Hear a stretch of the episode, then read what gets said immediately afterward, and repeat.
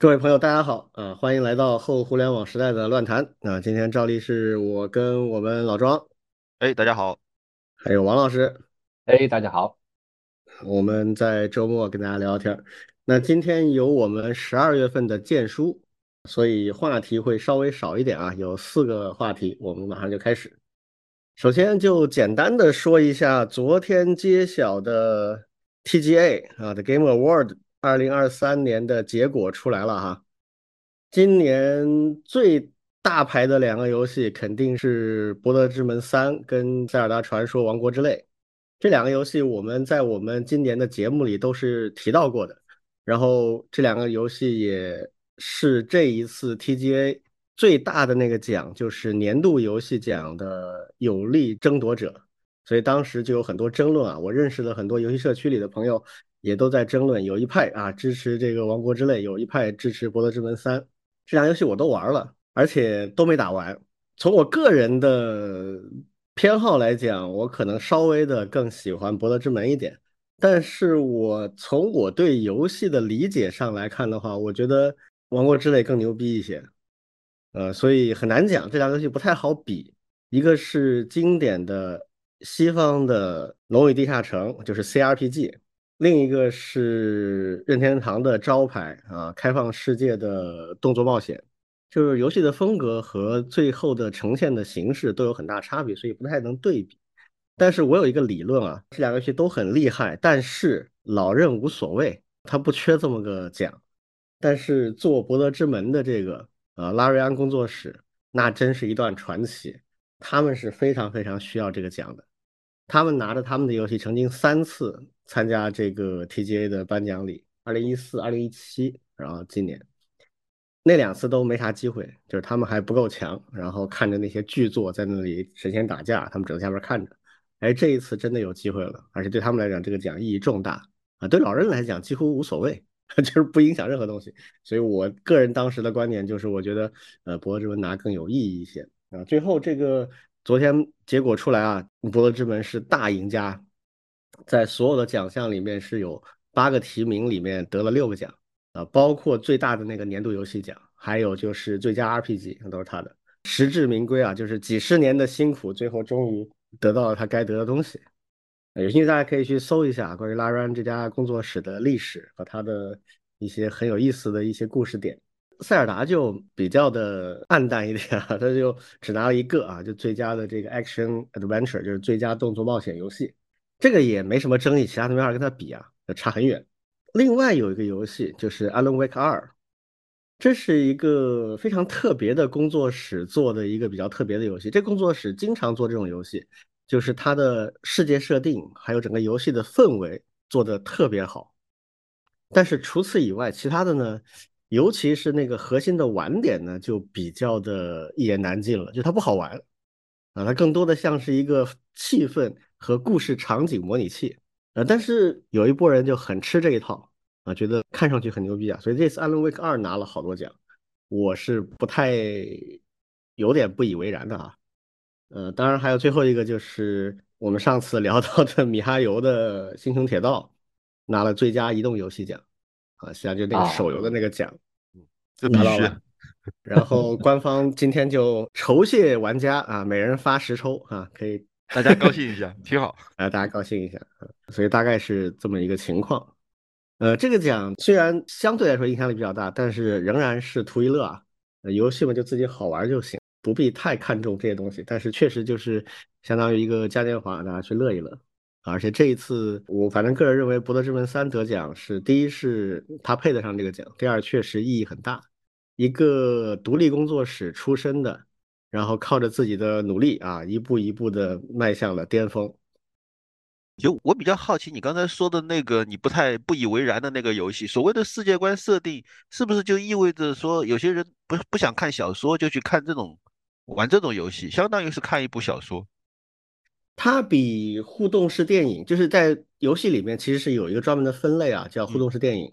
互动电影就是你能玩的非常少，你就是操作人物，然后去走剧情，中间会有一些选择，偶尔会有一些简单的动作要素，但基本上是一个互动电影。这种呢，它比这种还是要稍微的更多一些互动的。但是它的互动啊，从游戏本身的角度来讲，它就没有那么好玩儿。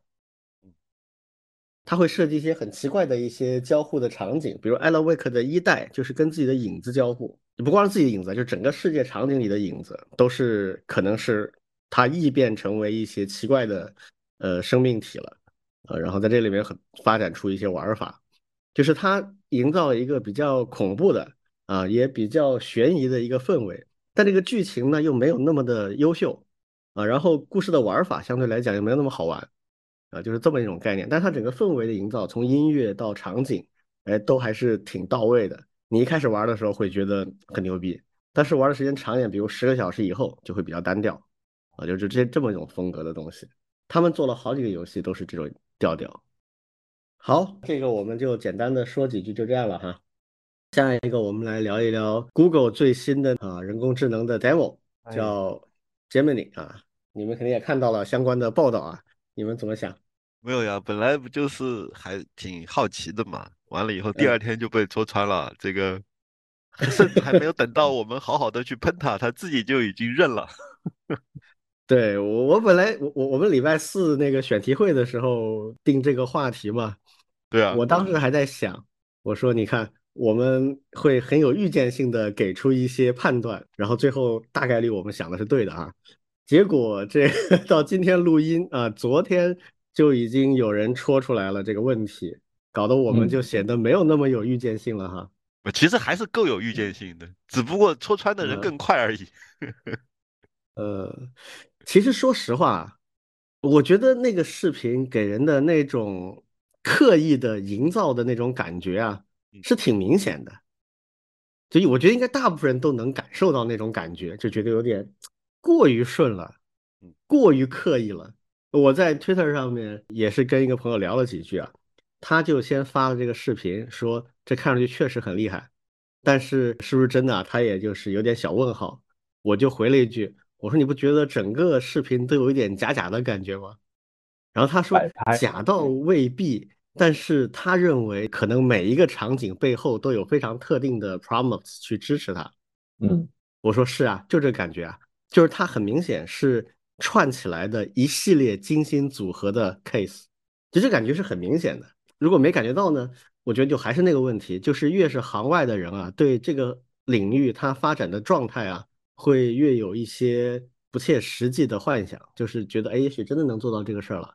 但是我们都知道这个可能性不大，相对来讲是挺难的。所以后面就证明它的很多环节是做了所谓的叫做修饰的。第一呢。它串的很流畅，但中间省略了非常多的步骤，就要实现它这个东西不是不可以，但是中间还要做很多事情。比如说，他要识别我们正在手上做的一些事情的话，实际上他后面做了好几件事情，啊，他是分别的传几个图片，然后跟他有了一系列的互动，然后精心挑选了一组 prompt，让他掌握了这个正确的判断，然后他把中间这环节全省略掉，只给你看开头和结尾。这个其实，这个其实是做视频的一个经典的套路嘛，对吧？事情没那么玄妙，但是我把中间过程一省略，就显得特别玄妙了，啊，就就这么一种玩法。那这个事儿为什么我第一时间就比较保守呢？其实就是跟 Google 的历史上的斑斑劣迹有关系啊。嗯，Google 这家公司不知道从什么时候开始，我觉得应该是一零年代后半段啊，开始就染上这么个怪毛病。他每年在 Google I/O 都会放一些看上去特别牛逼的 demo。我记得有一年他是做了一个什么事儿啊？就是语音交互，一个语音的 agent 跟你对聊。这个应该是 Siri 推出一年之后的事情，大概是。啊，当时 Google 还拿不出类似于像 Siri 这样的系统性整合的这样的一种语音的 agent，但他做了这么一个 demo。这个 demo 当时给人很惊艳的地方就在于，第一，它生成的。那个话跟我们平常看到的不一样，非常真实，有人味儿。第二呢，他去朗读那个语音的 TTS 自动生成的语音朗读的效果也特别好，抑扬顿挫、停顿，整个语气的模仿都非常非常的像人类啊，当时给人感觉很惊艳。哎，结果后来没多久就爆出来，这个东西就跟这次的差不多啊，也是它确实是程序做出来的。但是它省略了中间很多步骤，它最后只给你看一个结果。然后呢把这个结果拼装的好像是现场临时互动出来的，实时生成的，蒙了一堆人。从那个事儿之后呢，我对 Google 所有的 demo 都打个问号了，因为这个实在是太劣迹了。这个有点像什么？就是我特别熟悉这个领域，为什么呢？因为很多游戏厂商也这么干。嗯嗯，很多游戏厂商他会放一些号称叫做真机游玩的视频体验，对对，是吧？他说我是真机游玩的，然后看那画面，哇，好赞啊！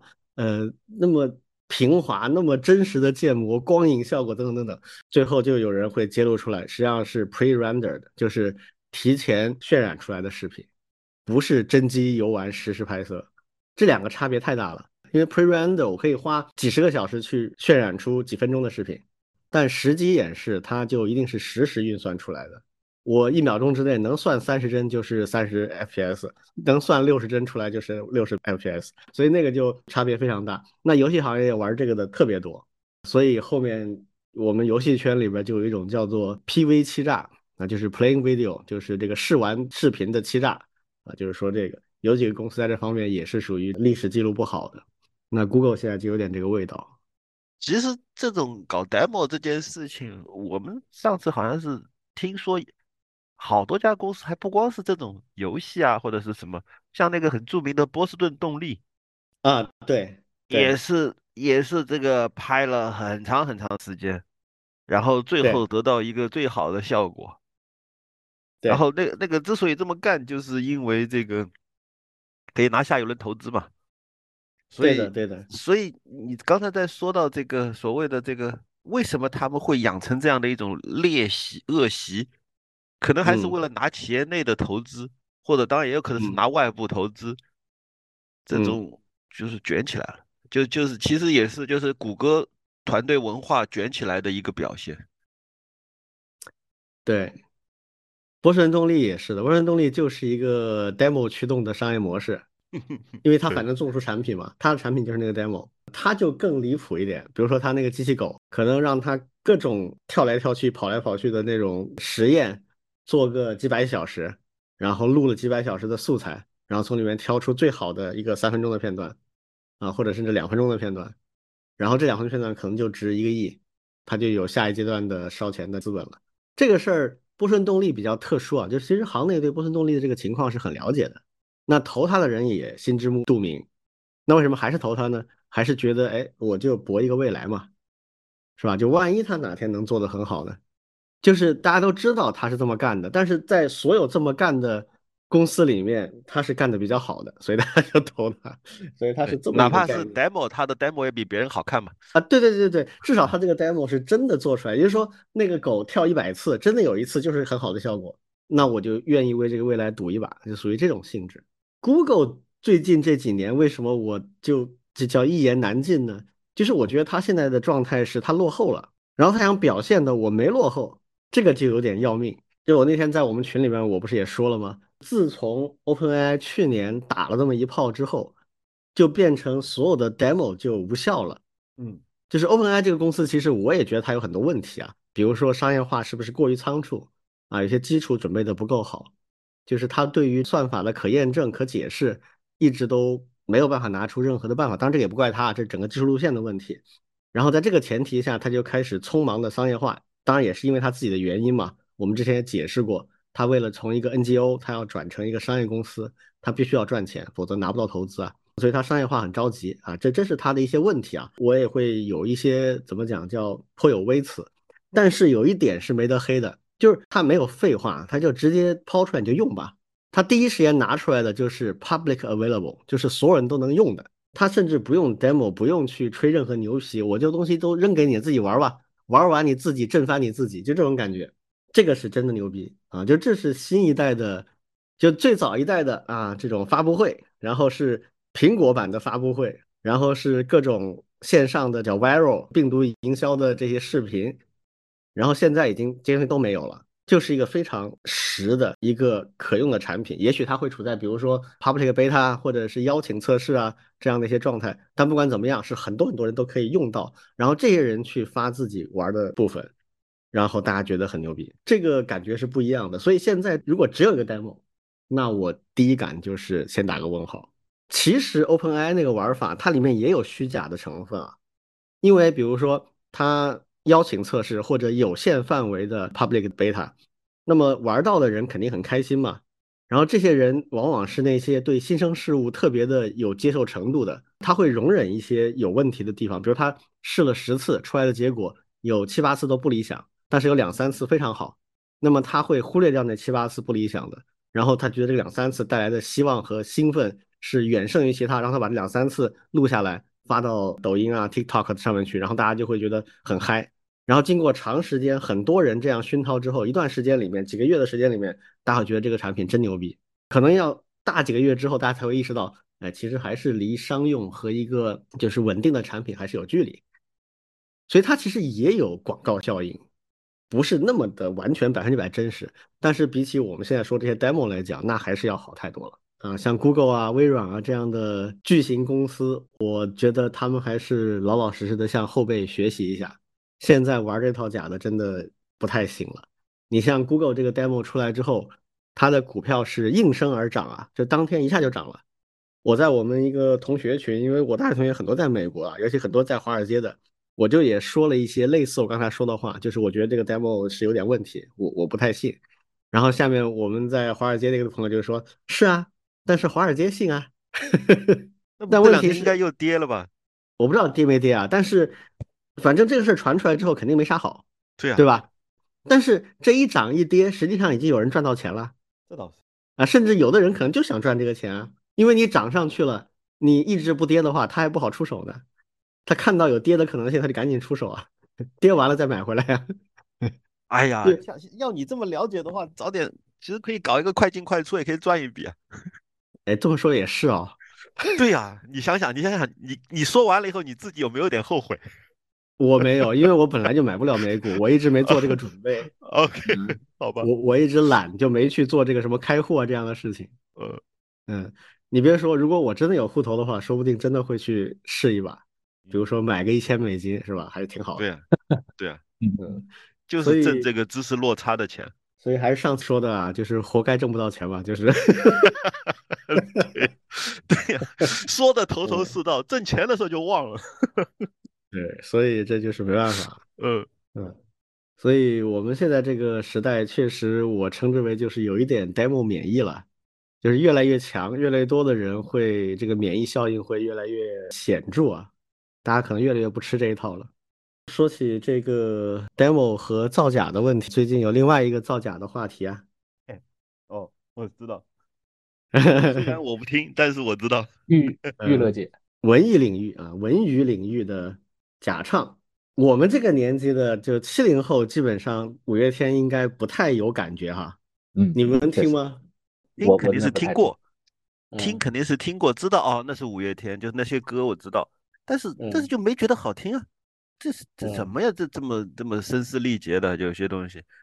嗯，但是很多八零九零后是挺喜欢的。我听的真的很少，我听的可能唯一就在街上有什么地方播放，我就听到了，我甚至可能不知道，嗯，不知道是谁，是谁？那可能后面听，哦，原来这就是五月天，可能是这种感觉。确实，嗯，音乐这种东西呢，就很 personal 的，很个人化的一种体验啊，所以也不好评价。但从我个人的喜好来讲的话，我会觉得他的歌就属于那种。旋律比较口水歌，就容易上口啊，大家都可以跟着唱，跟着吼两嗓子，这种比较讨好。嗯，歌词也没有太多的特别的东西，所以就比较容易流行。但是可能对我来说就有点过于的普通了，我就没有特别关注过。其实我是非常喜欢听音乐的，我终身的爱好其实就俩，啊，一个是音乐，一个是游戏。这两个话题其实我们聊的都不多啊，呃，游戏偶尔聊一聊，音乐的话基本上还没怎么聊过。所以今天有这个机会，也顺便就这里边我因为我最近看关于五月天假唱的这个话题啊，其实看到很多不太正确的认知，呃，所以我觉得有必要稍微做一些科普之类的事情。首先，这个假唱怎么定义啊？其实是个挺复杂的问题。你们怎么看？就是啥叫假唱啊？就这个东西，嗯，简单的理解就是，比如说那个麦克风在那，其实它没有发声。只是在对口型，完了以后这个是后台播放，这个我觉得就是标准假唱吧。还有没有其嗯他假唱我就不知道了。嗯，对，通常意义上就是这样。嗯还有一些问题，比如说像我们一些重要的晚会，比如春晚，春晚里有假唱吗？应该有的吧？这个这个我知嗯道，就是类似于就是为了保证效果，它有假唱，这个很合理。我我倒不觉得这个是是问题啊，这个这个嗯如果出了 bug 才危险的。嗯，对。所以其实假唱这个事情呢，因为这个说法假唱，就感觉是非常欺诈性的一种东西啊，或者叫对哎口型对啊，就是对嗯口型，它就只是对家口型。其实这个事儿并不是一定不可以的，嗯，嗯它其实关键要看你怎么做，以及为什么这么做，以及总体的效果如何。我可以给大家举一些例子啊，非常非常神级的流行音乐之神 Michael Jackson 啊，这是个非常典型的例子。他就非常的在意他整体的舞台演出效果啊，所以他为了舞台效果，经常会采用闭麦或者半开麦的表演。所谓闭麦，就是刚才呃老庄说的，他虽然可能带着麦克风或者拿着麦克风，但其实没有开。所谓半开麦，就是这个麦克风开了，但是呢，他唱的同时，另外的一条音轨在播放一个预先录好的版本。就是舞台的拾音和录音啊，是个非常复杂的东西。我们有的时候一些粉丝或者网友啊去听演唱会，他会在台下用手机录一个版本发出来，但实际上舞台上的拾音和录音比这个要复杂和专业的多。一般来讲，你像舞台上面的所有的乐器，绝大部分乐器它其实是电声乐器嘛，电吉他、电贝斯之类的，还有合成器、键盘。这些东西都是要靠电的，而且它都有那个输出端口，它就直接插一个输出端口。那么每一个乐器其实是有一个独立的端口，把它的声音接到后台去的。好，那这些没有端口的，比如敲鼓的，那会专门的安装两个或者三个麦克风在它附近，可以把它这个鼓的全方位的声音能收下来。然后每个麦克风后面也一条线连到后台。然后唱歌的也是主音、副主音、和声。这些呢都有独立的麦克风，麦克风会也是一一路啊接到后台，所以其实后台有一个很重要的装置啊，就是 mixer，我们叫混音台。这个混音台呢会接好多路的音轨进来啊，这一路是一号吉他，这是二号吉他，这是贝斯，这是鼓的一二三啊，这个是主音，这个是副唱，这个是呃和声，还有专门收观众席的那种话筒都有啊，所有东西接到混音台。然后混音台这里会有一个专门的人，他会实时操作的，就是哪一路的音频声音大一点、小一点，他会戴这个耳机听混音台的效果，然后他实时的操作这个东西。他操作的效果就是把所有这些音轨啊都合成了一路，然后通过喇叭放出去，啊，同时也会录音。那录音的时候会把每一路都录下来，单独录下来，方便后面再去做后期制作。所以这是个很复杂的过程。那么当我们要去对口型的时候，怎么做呢？就相当于我旁边还有一个呃播放设备，这个播放设备里面装了我事先录好的一个或者多个音轨，有的时候甚至这个播放的不是一路啊，它可能是人声、乐器、乐器一二三四，人声一二三四都放在那里，它也会同时把这个录好的这些多路的音轨也接到这个混音台，然后它去实时的做调配，所以这是个很复杂的技术活。那么，比如像 Michael Jackson，比如他有一个很经典的曲目叫《Billie Jean》，他很多很著名的舞蹈动作其实都是在这个歌里边发展出来的。那么这个歌几乎是他每次开演唱会的保留曲目。这个歌他在年轻的时候，他经常是真唱的，就是一边唱一边跳，跳舞的部分是非常难的。但是呢，他到三十五岁以后，在现场演唱的时候，这首歌通常他就半开麦了，他就不会完全唱了。就他会播放他预先录好的，录好那个呢，他还不是他在那个录音室录专辑的那个版本，他是专门为演唱会录了一个版本，实际上是他彩排的时候一边唱一边跳的版本。只不过他彩排的时候跳舞就不用那么认真，动作不用那么到位，他体力消耗、气息就没有那么的波动，他就能唱的还不错。正式表演的时候，他就要全神贯注去跳舞啊，以跳舞为主。那么这个时候他就半开麦，他一边唱一边播一个他。彩排的时候跳舞唱的那个版本，那这个整体出来的效果还是相当真实的，但是同时又兼顾了跳舞的那个效果，所以他年纪大了以后，其实三十多岁就很难做得到那么完美了。他二十几岁的时候没问题的。还有另外一个歌叫《Smooth Criminal》就是《犯罪高手》啊，就那个什么 “And Are You OK”，就那个歌。那个歌呢，他几乎就没有真唱过，因为那个歌比《Billie Jean》要难很多，就唱本身就要难很多，节奏很快，然后那个歌词也特别的怎么讲就不好唱啊。有兴趣大家可以去听一下，自己试着跟着唱一下，就是非常非常难。这歌他大概就只有一两次是真的，后面基本上都是预先录好的。但是他这个预先录好呢，他肯定不是直接播他的录音室专辑啊，他是像我说的那样，他彩排的时候一边跳一边唱。然后把这个录下来，做一些加工处理啊，然后在实际表演的时候，他就放这个，然后去跳舞。这种呢，几乎就没有人会有什么问题啊，都是很理解的。Michael Jackson 他的名气足够大，水平也足够高，实力也非常强。他只要在舞台上能表现出足够好的效果，他一定真唱。实在不行的时候，就采用一些刚才我说这种手段啊，就是保证舞台效果。Michael Jackson 有两个现场表演是非常非常出名的啊，一个是九三年的超级碗中场秀，呃，那个时候的超级碗中场秀没什么名气的，就是因为 Michael Jackson 去搞了一次之后啊，从此这个中场秀就变成大家的香饽饽了啊，变成春晚了。还有一次是九五年的 MTV 音乐奖，啊，大家有兴趣可以去 B 站上搜，这两个都是有很多版本的，大家可以去看啊。九三年的超级碗，九五年的 MTV 音乐奖。以那个 MTV 音乐奖为例，大概十几分钟的表演，十五分钟前面都是快歌跳舞，然后最后呢唱了一首慢歌啊，You Are Not Alone，也非常抒情的慢歌。Mac Jackson 唱慢歌的时候，他的嗓音是不一样的，非常的清亮，非常的那种有通透感，非常好听的那种。那这首慢歌开始的部分就很明显，他不是现场唱的，就是在放一个录音。就刚开始的时候，为什么呢？因为他刚跳完舞。还在喘气儿呢，他跳完舞之后拿起话筒来说了几句话，一边喘一边说的，就很明显那个气息是不稳的。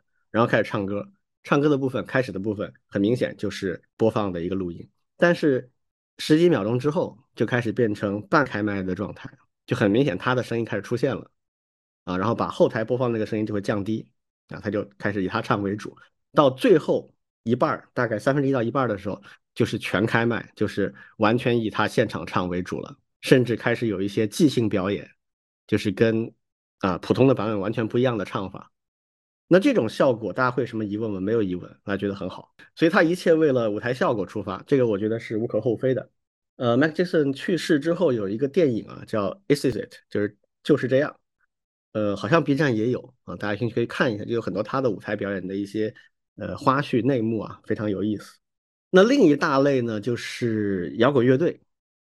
摇滚乐队跟 Michael Jackson 这种非常非常强调舞台效果的这种呢不太一样，他们是他不追求现场很完美，他非常追求那种所谓独特的现场感，所以他们的表演就是有很多即兴的片段，那绝对不会假唱的，啊，这里面就诞生了很多无法复制的一些绝唱。很多著名的乐队都有一些现场表演，被大家称之为是经典中的经典，就是它有些非常独特的表演的那种桥段，比如说独唱或者独奏的片段，可能每一次现场演唱都不一样，所以这个非常看乐队的实力。那有一些会很好，很优秀，有一些其实会差一点。去听摇滚演唱会的，你有一些走音或者出小问题，只要不是太离谱，大家无所谓，因为大家就是去看那个现场感的。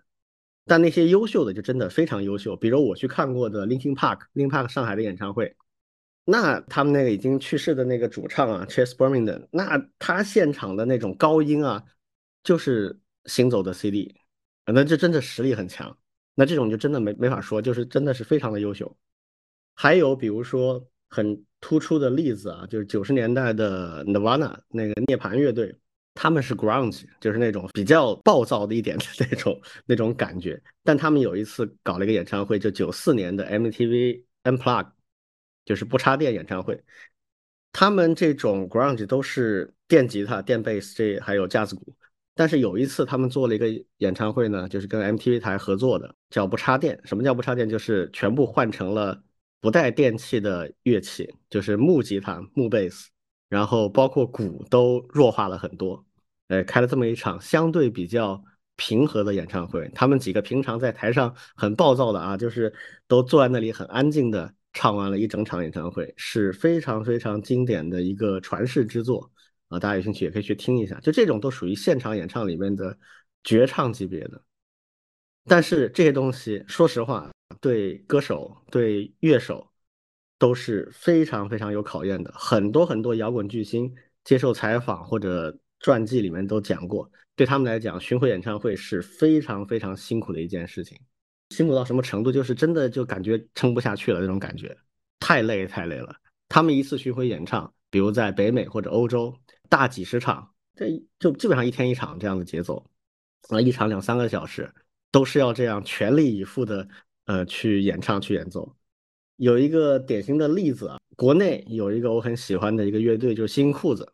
新裤子的这个主唱叫彭磊，他有一次讲过一个事儿，就他们去开演唱会，忘了是在哪儿，西安还是哪里，就正好他生病了，然后嗓子就完全哑了，基本上唱不出来。但是票都卖掉了，你也不可能取消啊，你怎么办呢？你老老实实上场跟大家说：“哎呀，我今天这个嗓子就不太行，所以可能就大家多担待一点。”呃，他就拼着唱了几首歌，然后整场实际上就是乐队里面的另外两位啊，键盘手庞宽啊，还有贝斯手赵梦，就他们两个在唱。那好在这个乐队也比较有才了，另外这两个人也都不错啊。庞宽本人就是非常有个性的前卫音乐人。赵梦是自己后来也有乐队，自己担任主唱的，所以他们也能够帮很多。那这种呢，如果专门冲着彭磊去的歌迷，那肯定多少有点不舒服，但是也能原谅，因为这乐队也不算特别大红大紫，他的粉丝也都真是真爱粉。那所以这一场听完了，还会追着他们去听下一场，嗯，等你好了我再听呗。所以大家也就能够接受，所以。我个人的一个感觉呢，就是假唱这个事儿不在乎你是不是真的对了口型，而在于说你要诚实，而且确实你给出的效果是好的。这次某乐队的这个状态呢，我还是觉得就属于不诚实，这个问题比较大。我听下来觉得，其实就是一个怎么对待粉丝的问题。就是对你把粉丝当成什么，粉丝就会怎么对待你。如果有一些乐队一开始啊还挺宠粉的，还挺那个尊重粉丝的这种什么什么，到后面就不在乎了，能糊弄就糊弄了，能能怎么用公关手段就公关手段了，然后到到后面被骂也活该，就这种感觉。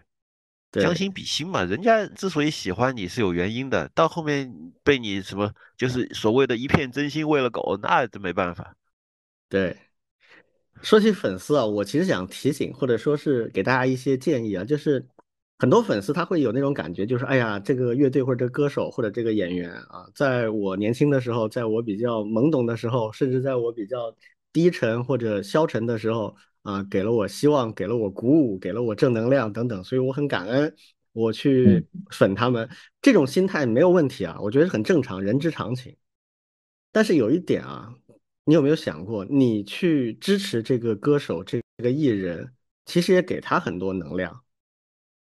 就像我们这个小破节目，就是那只要有人愿意听，我都会很受鼓舞啊。对，对的，你甚至都不用点赞，你就你只要关注这事儿。我都很乐意去说一说，这其实给我们也很多支持。这种这种能量是互相的，所以不用有什么那种说的俗一点，就是谁也不欠谁，就是要有这种心态。你继续值得我这样的时候，那我就支持你。如果有一天你真的我觉得也不值得了，那其实也没啥。所以这个事儿大家要看开一点，要对自己好一点 啊。这个尤其粉丝嘛，嗯嗯啊，顺便就还有一些。其他相关的一些事情，刚才讲的是音乐层面的、演出层面的一些东西。其实，在法律层面上也有一些经典的谣言或者大家的误解。比如有很经典的讲法说：“哎，在日本假唱是违法的，所以所有日本歌手现场实力都很强。”啊，我们没有这样的法律，所以就有一些呃做的不好的什么什么的。其实不是这样啊，日本跟中国情况几乎是差不多的。就是他没有真正意义上什么刑法、民法这上面很确定的讲假唱违法，一般都是靠什么呢？两个事情，一个事情是行业自律，就像我们有一个营业性演出的什么什么管理办法，这管理办法是我们的艺人的团体啊，这个行业协会制定的。啊，如果说你违反了，那可能会在行业内有一些行业的约束、限制或者是惩罚。就这种是一个。另一个呢，就是靠合同。你买票进场听这个营业性演演出，它本质上是你跟演出的组织方有一个合同。那这个合同里有没有明确它是必须现场演唱呢？哎，这个东西呢，可能有，也可能没有。如果这上面没有，比如说你购票的时候会有一个协议给你确认的，哪怕在网上购票都必须有的。那里面有没有讲明白？就算没讲明白，这个现场演唱本身是不是暗含着的一个要求？哎，这些都是行业内去可以去争议的。为什么会有刚才说的那个谣言呢？其实是因为日本出过这样的案件，有若干次粉丝买了票去听现场，然后发现哎不太对啊，这个怎么听都不是现场啊，然后就告，哎他真的告自己的这个 idol，然后还赢了，演出的组织方赔钱。其实这个在中国也可以做的，只要是你买票进场的营业性的演出，那就要承担相应的商法责任，所以这个也可以去告。所以我觉得我们现在很需要这样的案例啊。我据我所知，好像国内还没有，至少影响大的没有。那如果搞出来一个，以后这个氛围也会好一些。这是一个我觉得需要给大家说一说的这个谣言啊。另一个呢，它不算谣言，算一种典型的误解，或者一种典型在网上我看到有人拿来说的。有人就说啊，什么什么演唱会，那不也是假唱吗？你们怎么不去闹呢？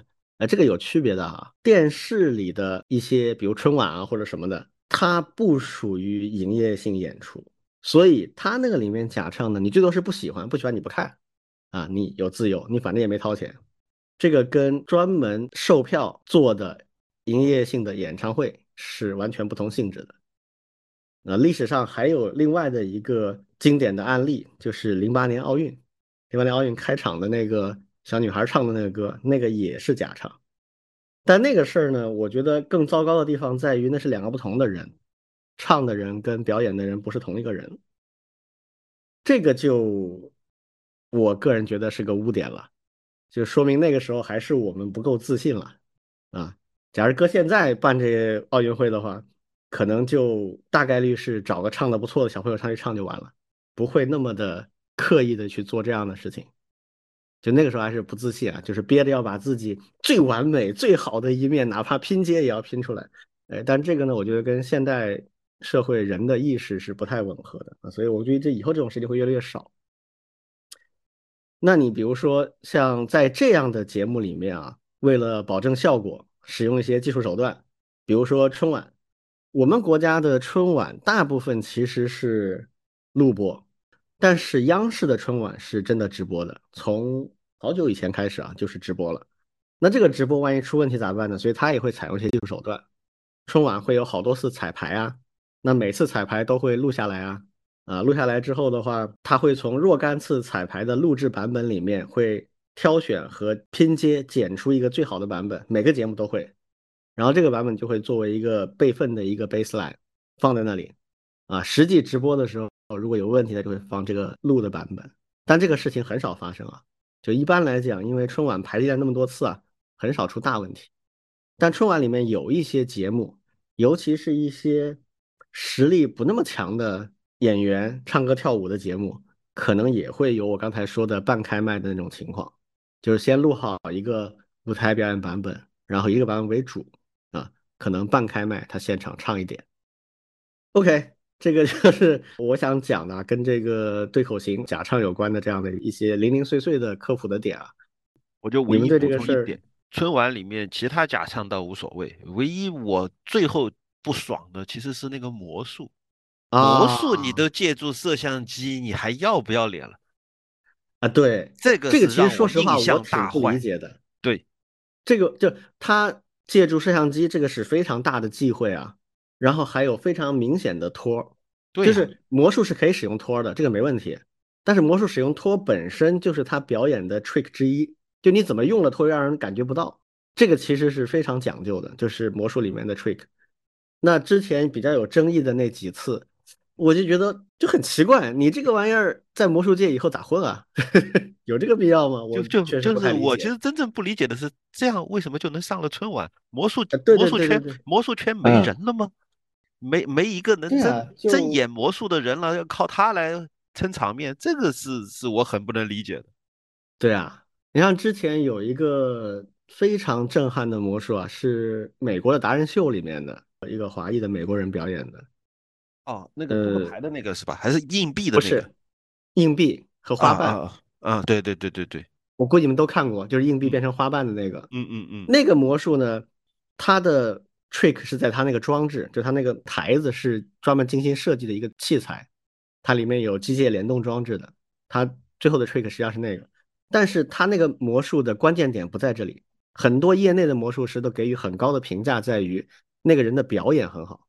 就要整场一共就几分钟，两三分钟的表演，而且是借助一个器具的。但是他那个表演充分的把你勾进去了，就这本身也是魔术很重要的组成部分。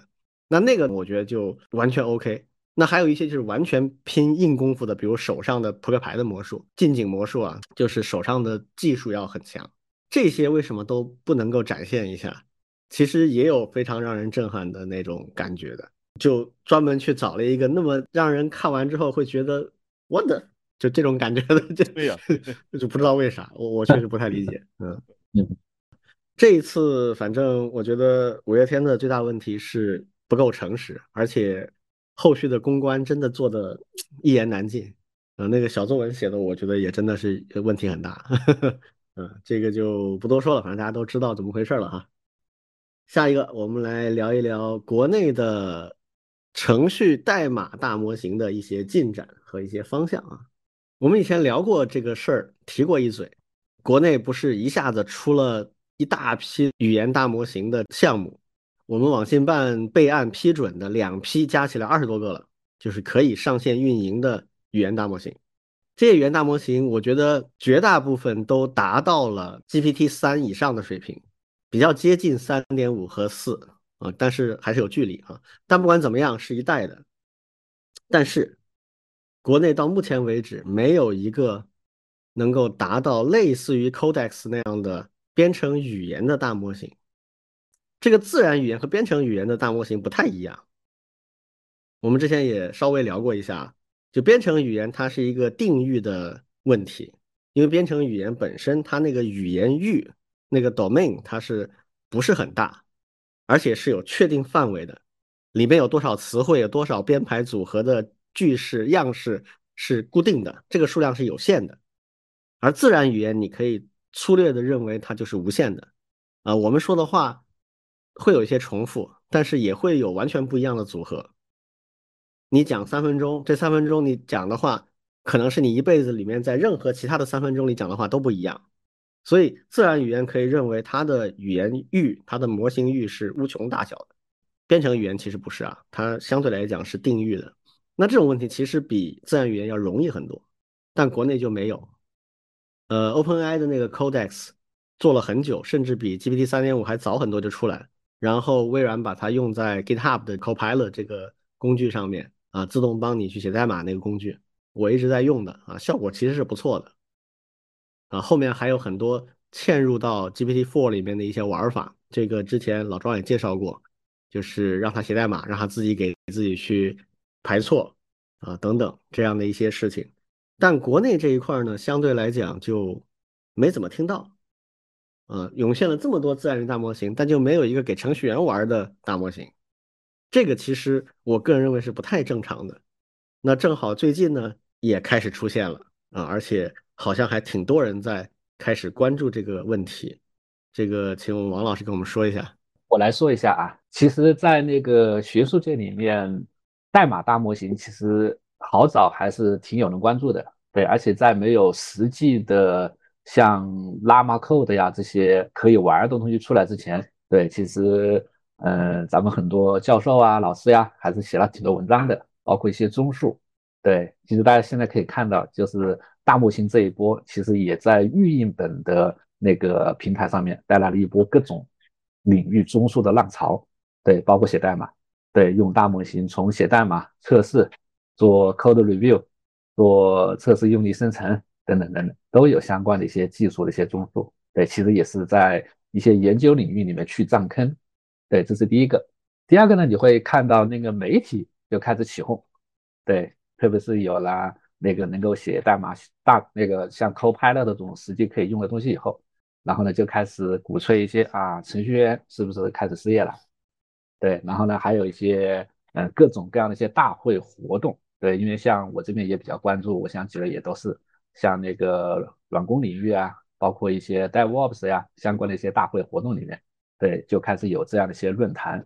对，那有些专家教授就开始，呃，包括一些企业的啊，其实就开始去做那个代码大模型，对现在程序员行业的这种冲击，对一部分呢也是为了吸引眼球，对一部分呢就是希望能够在这一块呢也是能够有一些，呃，在语言上的一些一些冲击力。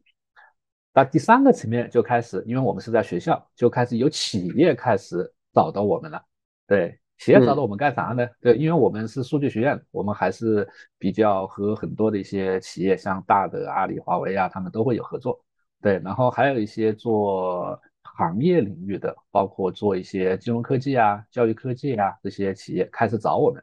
哎，找我们干啥？他说，一方面是来咨询，第二个是来谈合作。咨询就是问，哎，现在听说代码大模型还挺厉害的，哎，你你们可不可以跟我们讲讲？现在他们厉害到什么程度？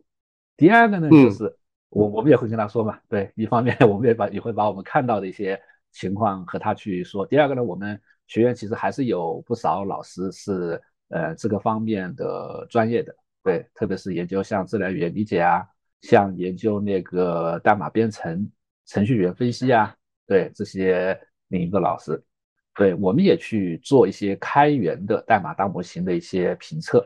对，那基本上最开始都是觉得它一塌糊涂，对，和商业的差距都非常大，对，但是呢，也是认为这个方向是非常不错的，对，那我们跟他们交流过以后，他们其实还是非常期待，对，他就希望和我们来联合做项目，对，那联合做项目做啥呢？对，其实就是第一个就是希望啊，你看我们现在企业内部呀，也有百号人甚至上千的这种研发团队。那有没有可能有了大模型以后，能够在我们的这种研发效能给到一个提升？对我们，呃，三天的活有没有可能两天、一天就给它干了？或者是我们现在的代码质量，哎呀，这个难呐，对吧？写的跟一坨什么什么似的，对吧？那个每次员工离职以后，根本就没有人接手。哎，那你们的代码代码大模型可以干这些事情吗？可不可以帮我们做一些代码的一些维护呀？包括一些自动文档的一些生成呀？能不能够和我们的那个研发人员做一些培训呀？让他们把这些业界好的一些技术啊，你你都给我们用起来呀？对，那那我们愿意一起来，呃，出一些费用，我们是不是可以一起来做？第二个、第三个呢，就是那现在那些公有的大模型肯定我们是用不了的。对，那我们特别是，呃，我们有部分做金融科技的，对，金融行业的。那我们的这个管理可可严呢？我们现在整个公司内部，那那那是不能够上互互联网的。那你别说还去用外面的大模型，有没有可能给我们在企业内部，哎，我们用开源的也好，或者是我们去研发布一套我们自己私有化部署的，然后呢，我们把我们的那些代码都丢给他，对，让他去去学习，然后呢，能帮助到我们。哎，那那那你比如说，我们这个行业啊，还是积累了很多的一些代码，而且呢，这些代码我们自己觉得还是在金融行业里面的同行之间还还是挺不错的。对，那这些东西呢，其实那我们这个行业我们知道，我们我们都不会拿出去的。对，那你们在网上训练的那些东西和我们自己内部的那还是不能够比较的。对，那那这些东西我们是不是可以充分的用起来？对，你们找几个老师同学来来我们这里，呃。驻场，我们看看能不能够一起一起做点事情，对，甚至还会提出，哎，有了那有了大码代码的模型以后呀，那有没有可能在我们的员工的这些工作量上面也能够帮忙去做一些评估？对，那比如说，那我们现在其实也不知道我们的哪些程序员真的是在代码方面很厉害，对，哪些是在摸鱼？对，那如果我们能够有这种代码的一些自动化的一些分析以后。对，包括它的一些质量，包括它的一些好坏程度，对，是不是也可以帮我们去做一些管理的工作呀？对，就是你会发现现在企业界啊，就特别开始想着它可能是一个灵丹妙药，甚至开始幻想是不是可以解决我自己内部的很多的一些问题。对，这是我们现在还 开始不止一家哎，还还开始有一些企业来来来问我们这一块了，就这个背景啊，哎，我觉得挺好的，这个可以养活好几个博士的毕业论文了。其实挺多的，我已经看到好多的一些博士的一些开题呀，还有一些小论文呀，其实都是这方面的了。而且现在基础也比较好了，你像有 Llama Code 这样的一些开源的基底，然后拿来做一些相关的研究，其实是可以做到一定程度的。真的做得好的话，以后是可以拿来不光是博士论文了，以后是可以拿来作为创业的。搞那绝对可以，而且现在已经有一些人在做了，对，其实很有前途。我我自己其实也非常的感兴趣啊。其实还在五六年前，应该那个时候是刚刚开始有那个叫啥，就是那个公开课，我忘了是是 MIT 的还是什么的一个一个深度学习的公开课。嗯，我我我不就在线去学了一遍嘛。嗯，学完了以后，其实就开始对深度学习非常感兴趣。然后就开始想在公司内部，就在华为内部去尝试。哎，华为内部这么多代码，是不是能够用深度学习来学代码？然后当时其实就是就所谓浅尝辄止，就是因为呃跟跟领导汇报了这个事情，然后呢领导本身不感兴趣，然后呢一一脚把我支到了美研所，就华为的美国研究所。美研所倒是有专家对这件事情非常有兴趣，说要么你你来美国，你你到美国来出差，我们聊一两个月。我说我不可能，我我又不是专门干这个的，我只是有点兴趣，你们先干起来呗。然后他们又没有没有下文了。这个其实华为内部另外还有一组人在研究，好像有些成果不知道有没有放出来。我当时当时我写的 PPT，我印象当中是这样的，就是说通过通过学习，其实所谓的深度学习，主要是学不能够只学代码，一定是要学的是那个代码的开发过程，就是你一开始是怎么提交的。提交完了以后，有谁写了评论意见，写了 code review，然后呢，你你你经过 code review 以后，你又把它改成了什么样子？那么我们就可以简单的认为，经过某种评论，这个人把呃原来稍微差一点的代码改成了稍微好一点的代码，然后提交了。这个是一个非常值得学习的过程。然后这个学习的过程如果学得好，我们就可以用过来帮助程序员在他新写的代码当中，帮助他变得更好。嗯。这是一个最最简单的逻辑，然后再其次的话呢，才是这个代码理解，就是呃，我到底这段代码表达了什么意思？再后面才是代码生成。当然，现在大模型啊什么的基本上都做到了，只不过它更进一步的难题是，嗯，怎么样才能够保证，呃，生成的代码真的是我要的，或者说得到的那个结论真的是没有错误的？就就是说。嗯，就现在我们都说大模型有幻觉嘛，或者说它有一定的这个呃所谓的出错率，或者说是它它有一些很奇怪的逻辑，比如说它会建议你用一个不存在的函数，对，然后你就掉幻觉嘛。对，那怎么样解决这种问题？它会变得真正的会非常的有价值。就比如说我我现在瞎说啊，假假设一个大模型背后配一个虚拟机，它在给你的代码之前，它自己先跑一遍。它等跑通了，它才把这个代码给你，是不是就能够解决类似的问题？我没想过，我只是随随手说。但是，嗯，这件事情是有非常非常大的探索空间的。嗯，这个这个我我我是很很赞同的。但是另外一方面就是，呃，所谓的基于大模型来评价工作量的问题，这个我 我倒不是很看好。不是说不是说判断不出工作量，而是，呃。人不能这么懒，就是就是一个团队，呃，就是我我一直好像以以前一直说过，就是这个团队的上限就取决于这个管理者的评价能力。对，如果你评价不出这些人的好坏，你就没有实际上的管理能力。如果你都无法判断，然后交给一个机器去帮你判断。那么更进一步的是，你有没有能力判断这个机器的判断是对还是错？对，如果你没有能力判断机器是对还是错，那要你干嘛？你根本不足以胜任这个团队的管理岗位，还不如机器。所以，所以最终的判断，最终能够做出正确判断的必须是人，不能靠机器。所以有一个人跑来找王老师说：“哎，有没有一个算法能帮我评价一下？”我认为这个人估计是有问题的。嗯，这个不光是说要你何用啊，这个还有一些法律和规范方面的问题，就是涉及到人的评价。为什么要评价人呢？它一定是跟这个人的薪酬福利是有关系的，那么会影响他的实际收益或者评价。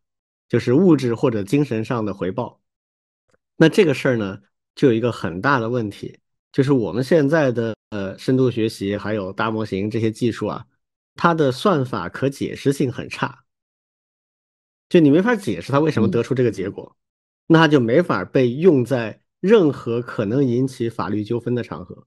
这个其实是现在的技术路线的一个很大的隐患，就他没法解释自己的结果。那既然没法解释，就没办法碰任何跟法律有关的。那换句话说，如果你因为呃一个大模型的评价标准给出了一个人的 performance，他的这个绩效啊，然后因此定了他的奖金，甚至薪水的升降，那未来去劳动仲裁，你一定输啊，就你拿不出任何证据来啊。所以第一是刚才老庄说的，要你何用是吧？作为任何一个 tech leader，一个技术的。团队的管理者，你必须得有对人的一套评价的能力。那第二就是我刚才说，在合规性上也不允许你仅仅依靠 AI 来做出评价，这个是不可行的。那另一方面就是技术问题，就是怎么才能用 AI 做出评价呢？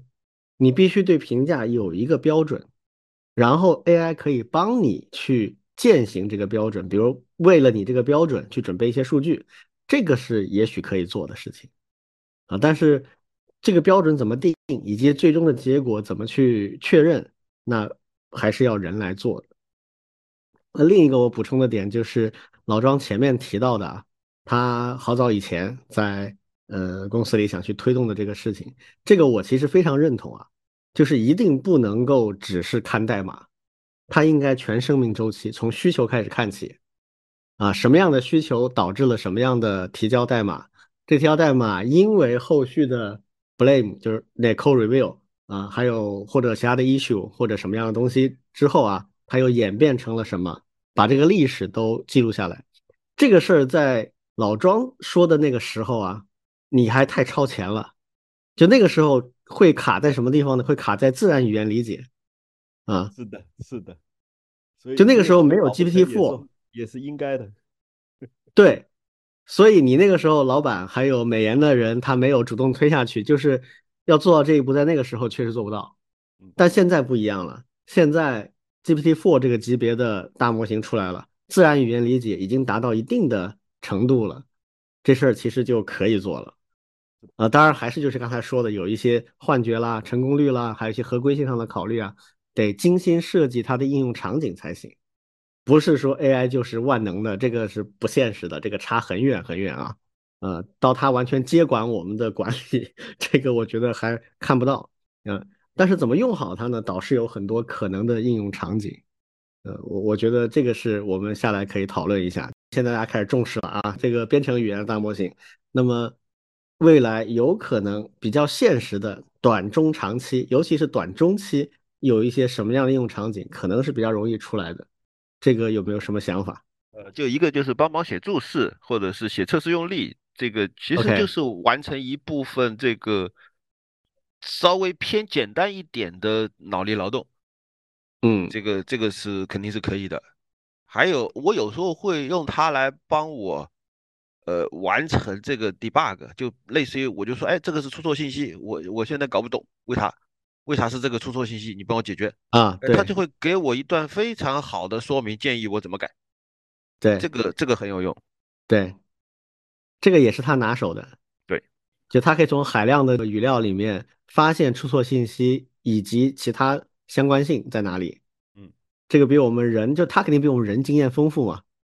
对，嗯，而且这个从这个角度来说，很多开发文档我不用看了，我直接就上手，就先凭着我的直觉写，出了问题我再找他。对，这样会写写代码会快很多。嗯，还有一个就是刚才王老提到的这个场景，假设我们有一个一大堆遗留代码，然后这个当时的开发者也找不到了，我让这个 AI 去帮我读这些代码，然后给我一个 brief，这个现在靠谱吗？嗯，有点不好说哈。对，因为我我我知道，就是现在本身用大模型里面的一些内容去写注释，包括去去做一些修复，呃，应该还是相对能够落地的。嗯，因为这是一个挺重要的需求，而且呢，它确实，因为它还不是说直接给你去补那些可以执行的东西嘛，因为那个毕竟要经过严格的测试啊、上线。对，然后呢，对它补注释生成完了以后，它会让员工再去看，其实就是让他更好的去读懂啊，他写的是不是这样的啊？他有了注释以后，一看哦，确实是这样的，他其实就可以更好的把这个代码，他其实就可以接过去维护起来了。其实是这个很重要的一个目的。他们现在其实是在这一块是最先落地的一个场景了。我是这么想，就现在的 Codex 这个级别的，或者 Llama Code 这个级别的编程语言大模型，它去读单个的原文件。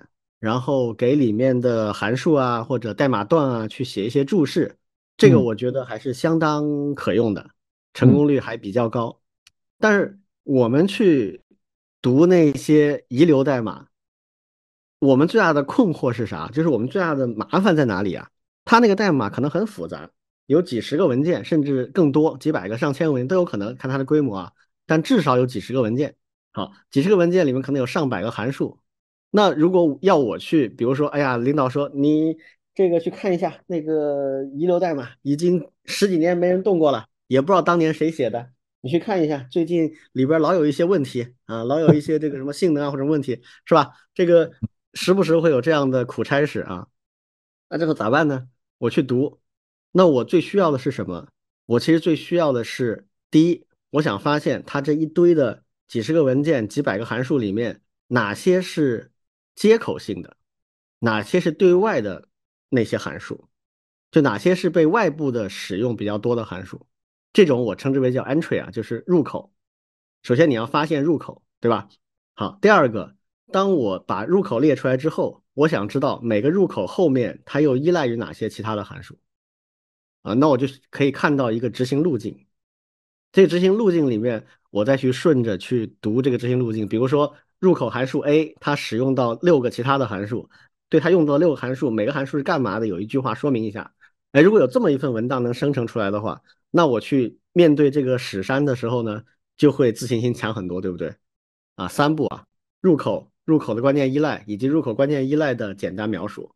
所以我不知道现在的大模型对这样的事情能做到啥程度。这里面的关键在于，它不是单个文件，它是一组。嗯，明白你说的。应该还是有些挑战的。我没试过，因为我我不太清楚现在做到啥程度，不知道老庄有没有试过。现在我看到的好像主要还是单个文件，比如你们以前没有看到过对一堆文件的统一的这个分析，好像还没有。对，这其实是关键。包括之前你们也提过，就是假设一个呃 AI 的语言模型，它去分析一个开源项目，嗯，其实它也需要这个能力。是的否则你怎么分析开源项目嘛？你没法分析。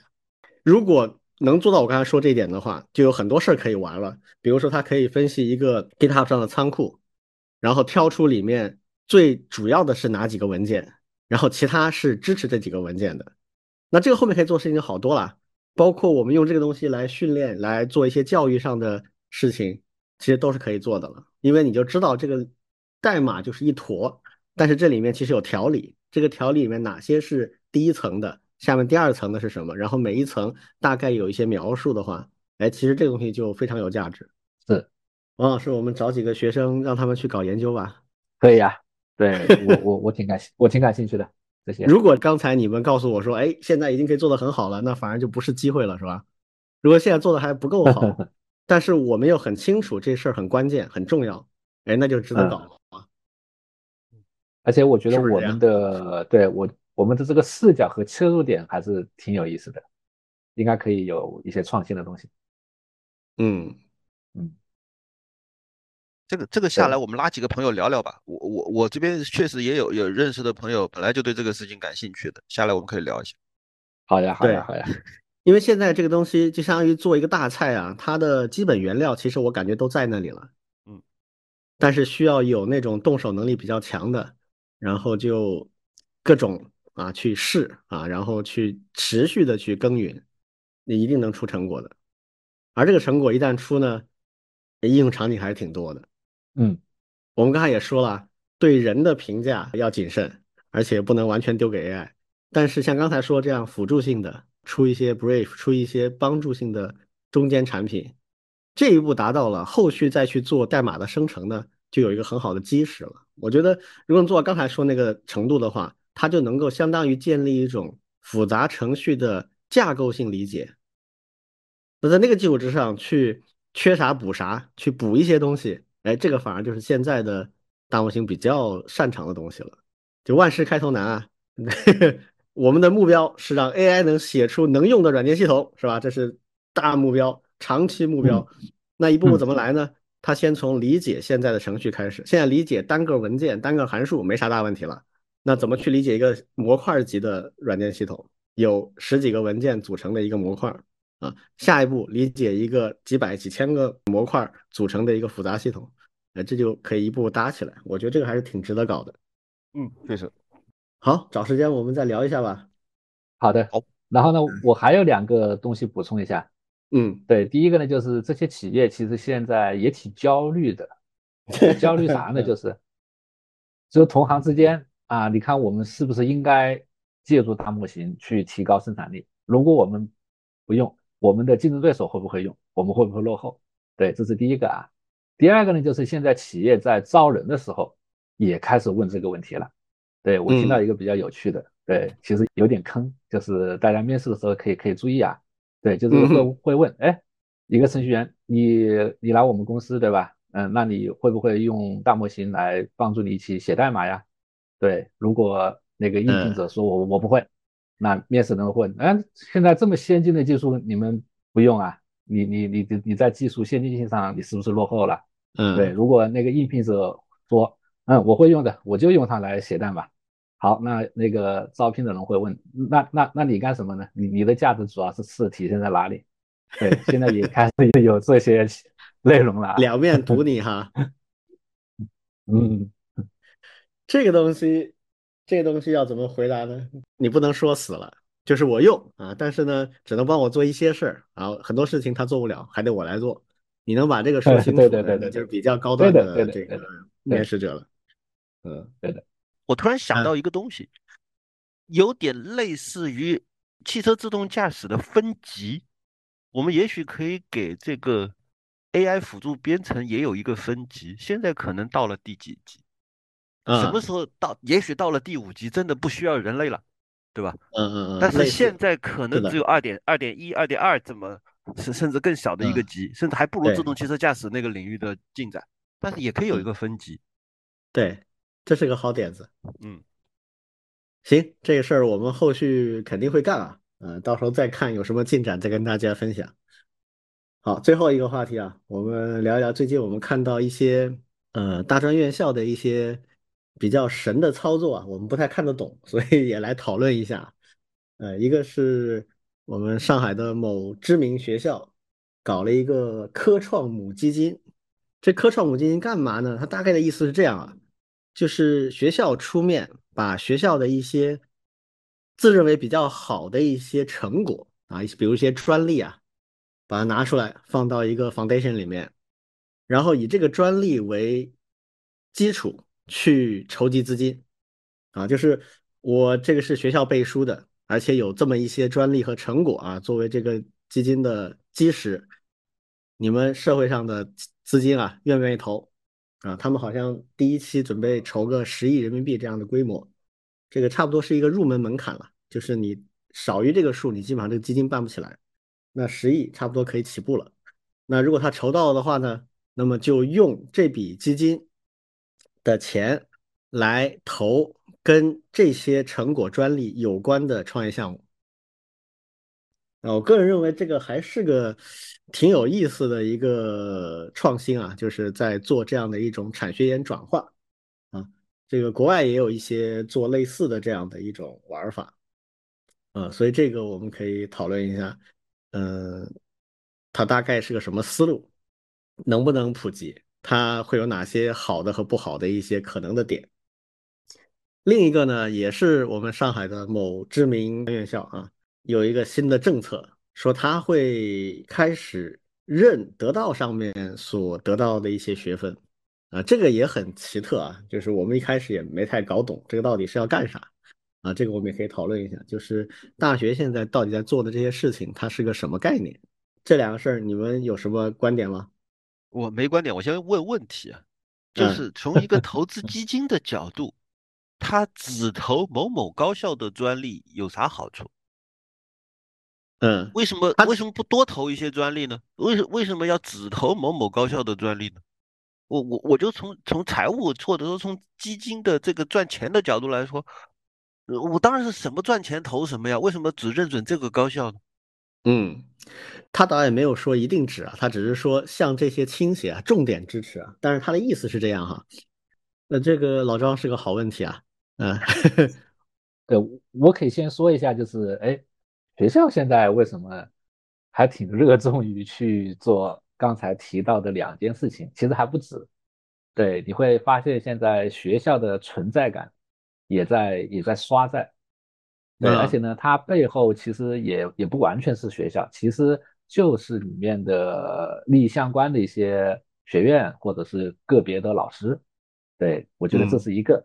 对，比如说啊，我我如果有手上有好的专利，对我希望我的这个专利成果能够利益最大化，对吧？那那就不是我自己来做这个事儿，我就拉出学校，对吧？特别是如果我也在学校任一些职务呀，或者是和学校领导关系还挺好呀，哎，我我就一起以学校的名义来做这个事儿。对，一方面呢可以把这个影响力扩得更大，第二个呢是不是也可以吸引到更多的一些好的资源？对，包括刚才那个第二个那个得到的那个例子也是，比如说啊，对，其实像我们学校，大家应该知道，在得到上面应该还是有一些网红的，对，那那可惜我不是啊，对，如果我是，哎，那我是不是也 也也会积极的去游说啊，我们的教务处，哎，你们应该把这个东西认学分啊，你看，那我在我们学生面前说啊，大家赶紧去学，你看是不是？那我们这个还是个学分，对，那不光是我们的学校去学，我的同行我还。还得让其他的学校一起来学，还得学校之间学分互认，这样的话，我的我的这样一个成果啊、影响力啊，是不是就会更大了？对，其实学校还是挺多是基于，因为学校还是有比较好的这种品牌效果，特别是一些好的学校。对，那那很多的一些媒体，其实我知道的也挺喜欢蹭学校的这个品牌的。对，特别是有一些相关的像教育啊，那肯定就很愿意啊。对，那你像我们有如果有九八五这种学校背书的话，像得到这种，那有有一个学分认定，那我肯定在市场宣传的时候，我就可以做很多文章了。你看我们的上面的内容都是和学校的学分相提并论的，你看我多厉害。那我走进其他学校的时候，那我我我身上还有很多可以可以做的点，对，挺多的。对你，我觉得我们以前在嗯，当然现在那个。那个教育这块其实少了一些，以前双减之前，那打打打着学校旗号的太多了。对，尤其像华师这种啊，师范对对，都是打打着学校做的。对，像如果你是搞建筑的，那那就打着同济的牌子做。嗯，对吧？对的。嗯，所以听懂了啊，大概的意思是这样，就是对于一些商业公司来讲，还有对于学校里的特定个人或者特定的小团队来讲，是有利可图的。所以他们就喜欢去传这样的一些事情出来，但是对于整个学校来讲，或者整个大学的教育界来讲，未必一定是有益的。对，而且学校就是大家来开学校的油嘛。对，不好管理，学校其实不好管理的。嗯，那学校的管理相对松散啊。对，你像公司就不同，公司它会对自己的各种有形、无形资产看得极重。对的，对的，对的，对的，对的。对对吧？他每一个你用我的品牌，我就要想想：第一，对我有没有品牌危害；第二，如果没有的话，你用了，你给我什么好处？会把这种事情想得很细，很很很很，就是嗯，比较 那个那个看重一些。但学校好像就是相对来讲，这个会比较松，可乘之机比较多啊。对的，对我我我想起来，我们那个做活动，对，就是我们不是有很多 logo 嘛，对吧？我们在做宣传时候，对，嗯一般的时候和企业打交道，一般都会说，哎，我我们你你的 logo 要授权给我，是不是？对，对，但是呢，我们有时候，特别是像我们这边做开源活动的时候，别人找我们说，哎，你们华师大，我我们来做一个授权。哎，我在想，那这个找学校哪个部分呢？嗯，其实没有的，你就用，吧其。实有的，对，嗯但是呢，我们其实没有太多这种意识嘛，就是老师，对，大家都觉得，那你这个是公用的，大家都可以用，对，都是这样的一个想法。嗯，所以这个我觉得也有利有弊啊，是吧？呃，利的角度就是比较开放啊，比较容易去促成一些东西，但弊的地方就是胆儿大的可以把它用的非常胆儿大，对，对现在说的呢我现在就现在感觉胆大的越来越多了，是吧？嗯，是这样的。你像这个认得到的学分这件事情，我觉得就是一个比较典型的例子啊。这件事情可以明显的判断，对得到肯定是一个很大的利好，就得到肯定很开心，是吧？一流的学校认我的学分，那这是多大的肯定啊！对于像刚才王老提到的学校里面的特定的一些老师，那肯定也是好事儿，因为他在上面赚钱啊，是吧？那这个一旦这个东西被某大学认了，跟不认，他赚钱的效率不一样啊，他做市场推广、做销售的能力就完全不同了，哎，所以对他来讲也是好事儿。但对于学校来讲，到底是什么呢？相当于是把学校降到了跟得到类似的水平，我觉得其实对学校来讲未必是好事。所以这个事儿给我的感觉就是，哎，里应外合开了一把油啊。好。那说回刚才那个科创母基金啊，那个还不太一样啊，那个就更加的难判断一点啊。刚才老庄问的这个问题，就是为什么只局限于这个学校呢？这个问题我觉得可以用刚才我们那个公式来回答。学校里边有一批人手上有成果想转化，然后呢，外面也有人想投进来，但是呢，这个投的这个逻辑和路径呢就不是很顺。那么搞这么一个学校级别的科创基金，这事就变得很顺，能更好的吸引资源。比如说有一个成果，这个成果呢，我说服了一个朋友来投，但是他投不够，还想更多的人来投，啊，起码要再乘个三，乘个五，那怎么办呢？哎，光我出面和我的这个朋友出面去拉投资就很难嘛。我们能找到投资人就一两个亿的盘子，远远不够啊。那能乘十吗？怎么乘十呢？哎，搞这样一个校级的基金。哎，这样的话，这个品牌就被用到了。这个呢，说实话也是刚才那个逻辑，就是大家去开一把油。那你说这个问题咋解决？如果做的顺的话，可能后面可以把这个基金扩充嘛，变成比如说上海的几所高校来搞的这么个基金，把这些东西都放进来，啊，再进一步可以变成更大范围之内的。这个呢，不是不可能，但是可能性说实话就比较小。啊，因为我们国家的学校啊，包括企业啊，它这种横向联盟的意识或者说是驱动力是不太够的。它更大的可能性是，比如说这个我们上海东北角的某著名学校搞这么个基金，啊，成功的走通了这条路，那我们西南角的某大学他会参与这个基金吗？不会的，肯定自己搞一个。我凭什么去参与你那个？搞不好最后就是这么一种状况了。那最后的结果呢，很可能就是。最早的发起者，他这个油能开到，但是呢，你说他真的做成或者是做大，这个就不容易。呃，投资的路径呢，它显然就是刚才老庄说的，他是唯利是图的，就是他就是看回报啊、那他其实不是很在意你这个到底是哪个学校出来的，但是对于特定的人、团队和项目的话。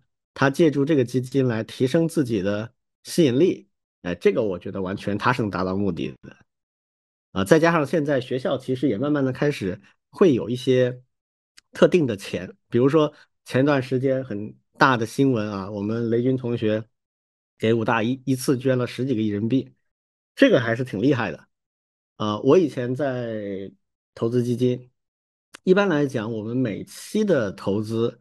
大概就五年到八年的这样的一个周期啊，也就是十几二十个亿这样的盘子啊，就一期就能够赚起来了。当然越多越好啊，有的人很厉害，五十个、一百个亿一期都是有的，这很正常。但基本上二十个亿以上你就可以赚了。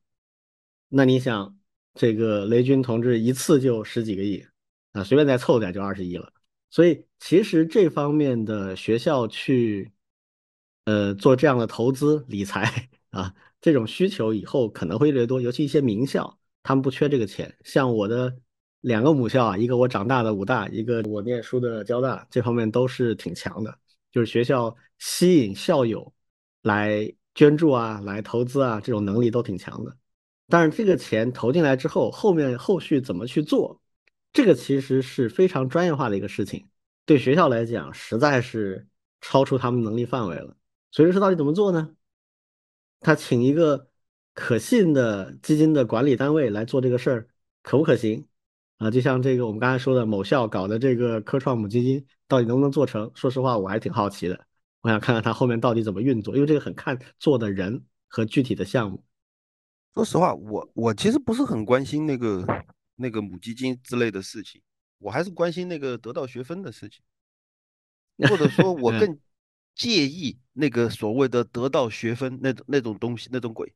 为为啥呢？因为他其实混淆了学习与教育。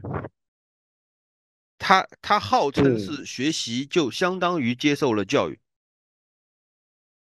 但是，就就好比说，我刚才在说到我我在那个网上也是一个在线课程，吴文达的那个那个叫啥机器学习课程，挺出名的，还那个那个课程我要怎么样？对，怎么样才能拿到学分？我是要做题目的，我除了看课程，还要写代码，最后还要做题，做对了，他最后才给我一个证书。对，才证明我真的学完。对，而且还要买的。嗯，但是现在说实话，这个得到的学分本质上就是啥？就是你只要花钱买了课程，谁管你听不听完？对，积分，它是一个积分，相当于对，这就是这就是花钱花钱买学分啦。这个这个我我觉得就是把教育搞得非常的廉价了。嗯，所以我觉得它不是不是混淆了教育和学习啊，它是把那种他们称之为叫轻学习的事情。或者叫知识共享这样的事情，嗯，我以前在沪江啊，我们当时得到是我们竞争对手啊，嘿嘿。我们怎么打他呢？我们就说他们那个不叫学习，嗯，对，就是我们当时很强调叫做有严肃目标的学习，有 serious 的目的的学习，嗯，跟得到不是一码事儿，嗯，就是搞这个差异化，嗯，虽然那个时候是打。他，但客观来讲确实也是不一样的。然而，人家现在都有学校认学分了，这简直。对，这个对我来讲是有点突破啊。嗯，是。所以说白了，大学这种东西啊，我忘了是不是在这个节目里讲过。我老爷子是大学的退休的教师嘛，然后他就老跟我说，他说：“哎呀，我们这么多年啊，改革开放有很多很多成就啊，但是他认为有两个败笔啊，就是教育的市场化和医疗的市场化。”他就说，因为教育跟医疗，他觉得是很特殊的行业，不是不能市场化，但不能市场化到这个程度，这是他原话。呃，我我都跟我讲过好多次了，我年轻的时候还体会不深，我现在是非常的有体会了。尤其是在教育里面，个人认为，就大学啊是非常非常关键的一个环节啊，因为中小学相对来讲稍微好管一些，它有全国性的标准。啊，然后还有高考指挥棒这样的东西，虽然它也有很多问题，但总体来讲，这个体制是比较不容易出大问题的。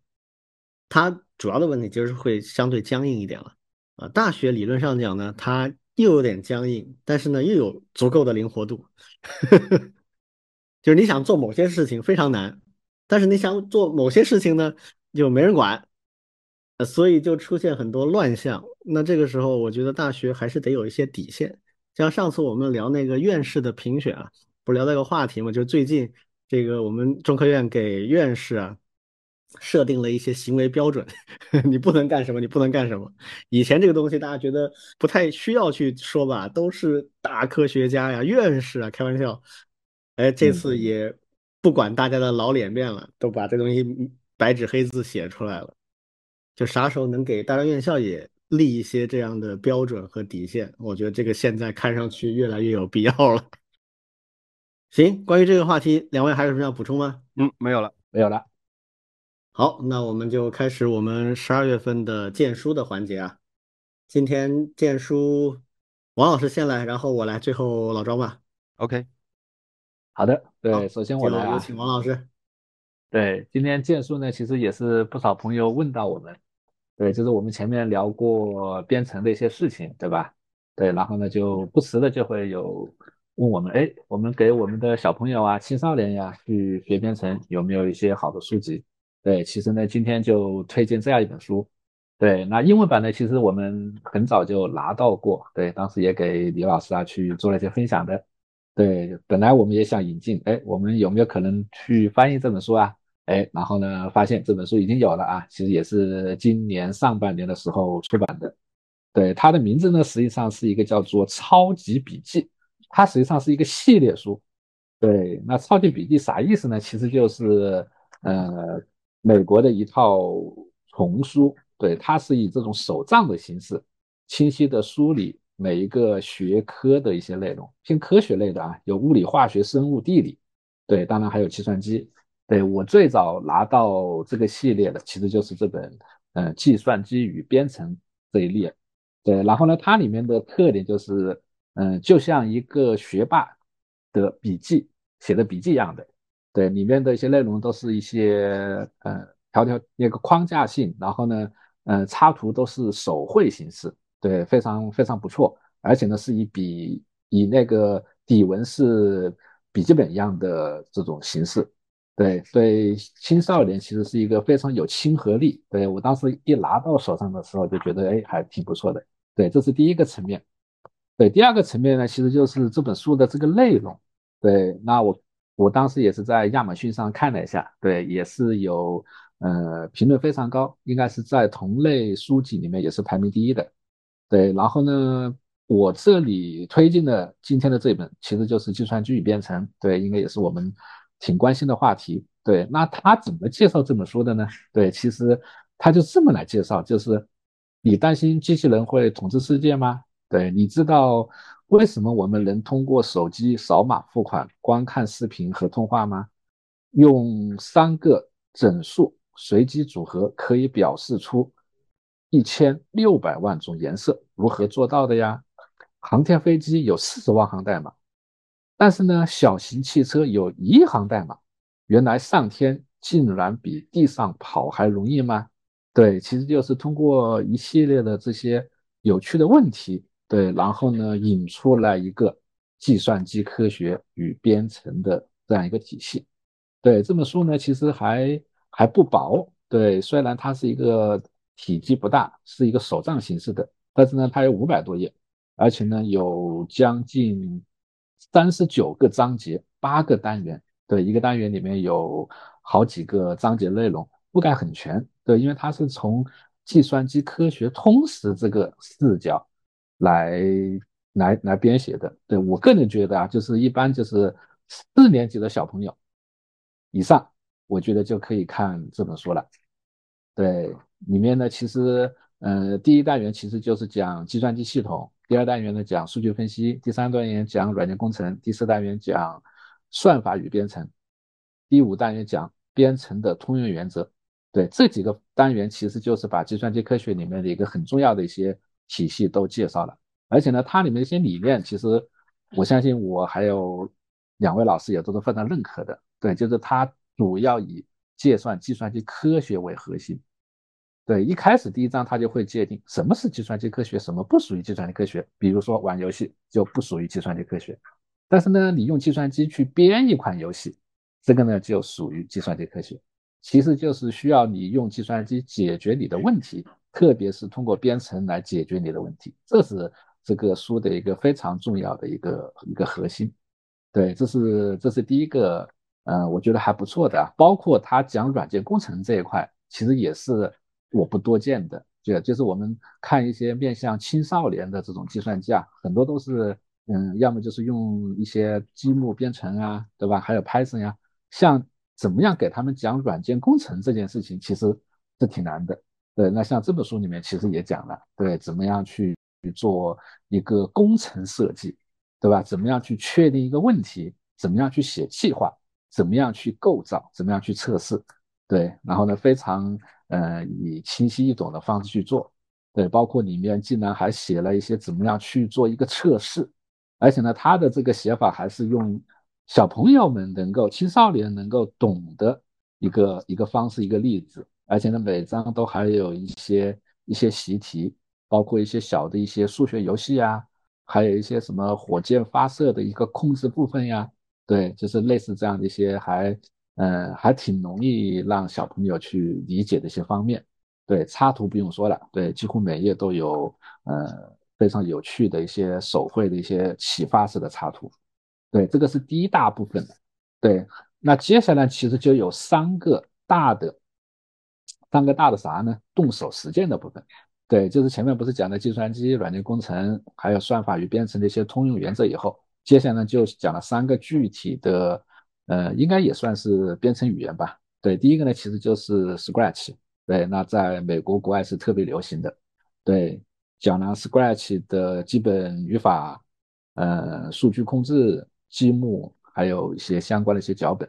对，第二个呢，其实就是讲的 Python。对，这个我们和我们李老师一样的。对，但是呢，它是面向青少年的。对，讲的是入门呀、变量呀、字符串呀，对，也是用呃非常有趣的一些游戏。然后呢，还有一些，因为它是这本书是全彩色的，对，所以说呢，它里面的一些代码还不是我们在编辑器里面的一些代码，是专门用来给我们的小朋友去去看的那种形式。对，当然它也有正式的那些那些代码块。然后呢，呃，它的那个蛇吉祥物，对。在书里面，特别是在 Python 那一章出现的还还挺多的。对，这是 Python。最后一个呢，其实就是 Web 开发。Web 开发呢，其实讲了 CSS、HTML，当然它也讲了那个什么是因特尔网，因特尔网它背后的一些原理，包括嗯，其实甚至在我们大学有的都不太好讲的那个协议，对，它也在里面讲了。TCP/IP 的那些握手协议啊，那一个互联网里面一个网址敲进去，究竟发生了些什么事情呀？嗯，他这个也也也也讲了，对，其实就是一些嗯非常基本的一些原理性的一些东西。对，那当然这个里面也也有我我的一些观点啊，就是嗯，特别是在看了他的整个书籍以后，对我甚至觉得像积木类的编程那一块，甚至是可以完全可以不用的。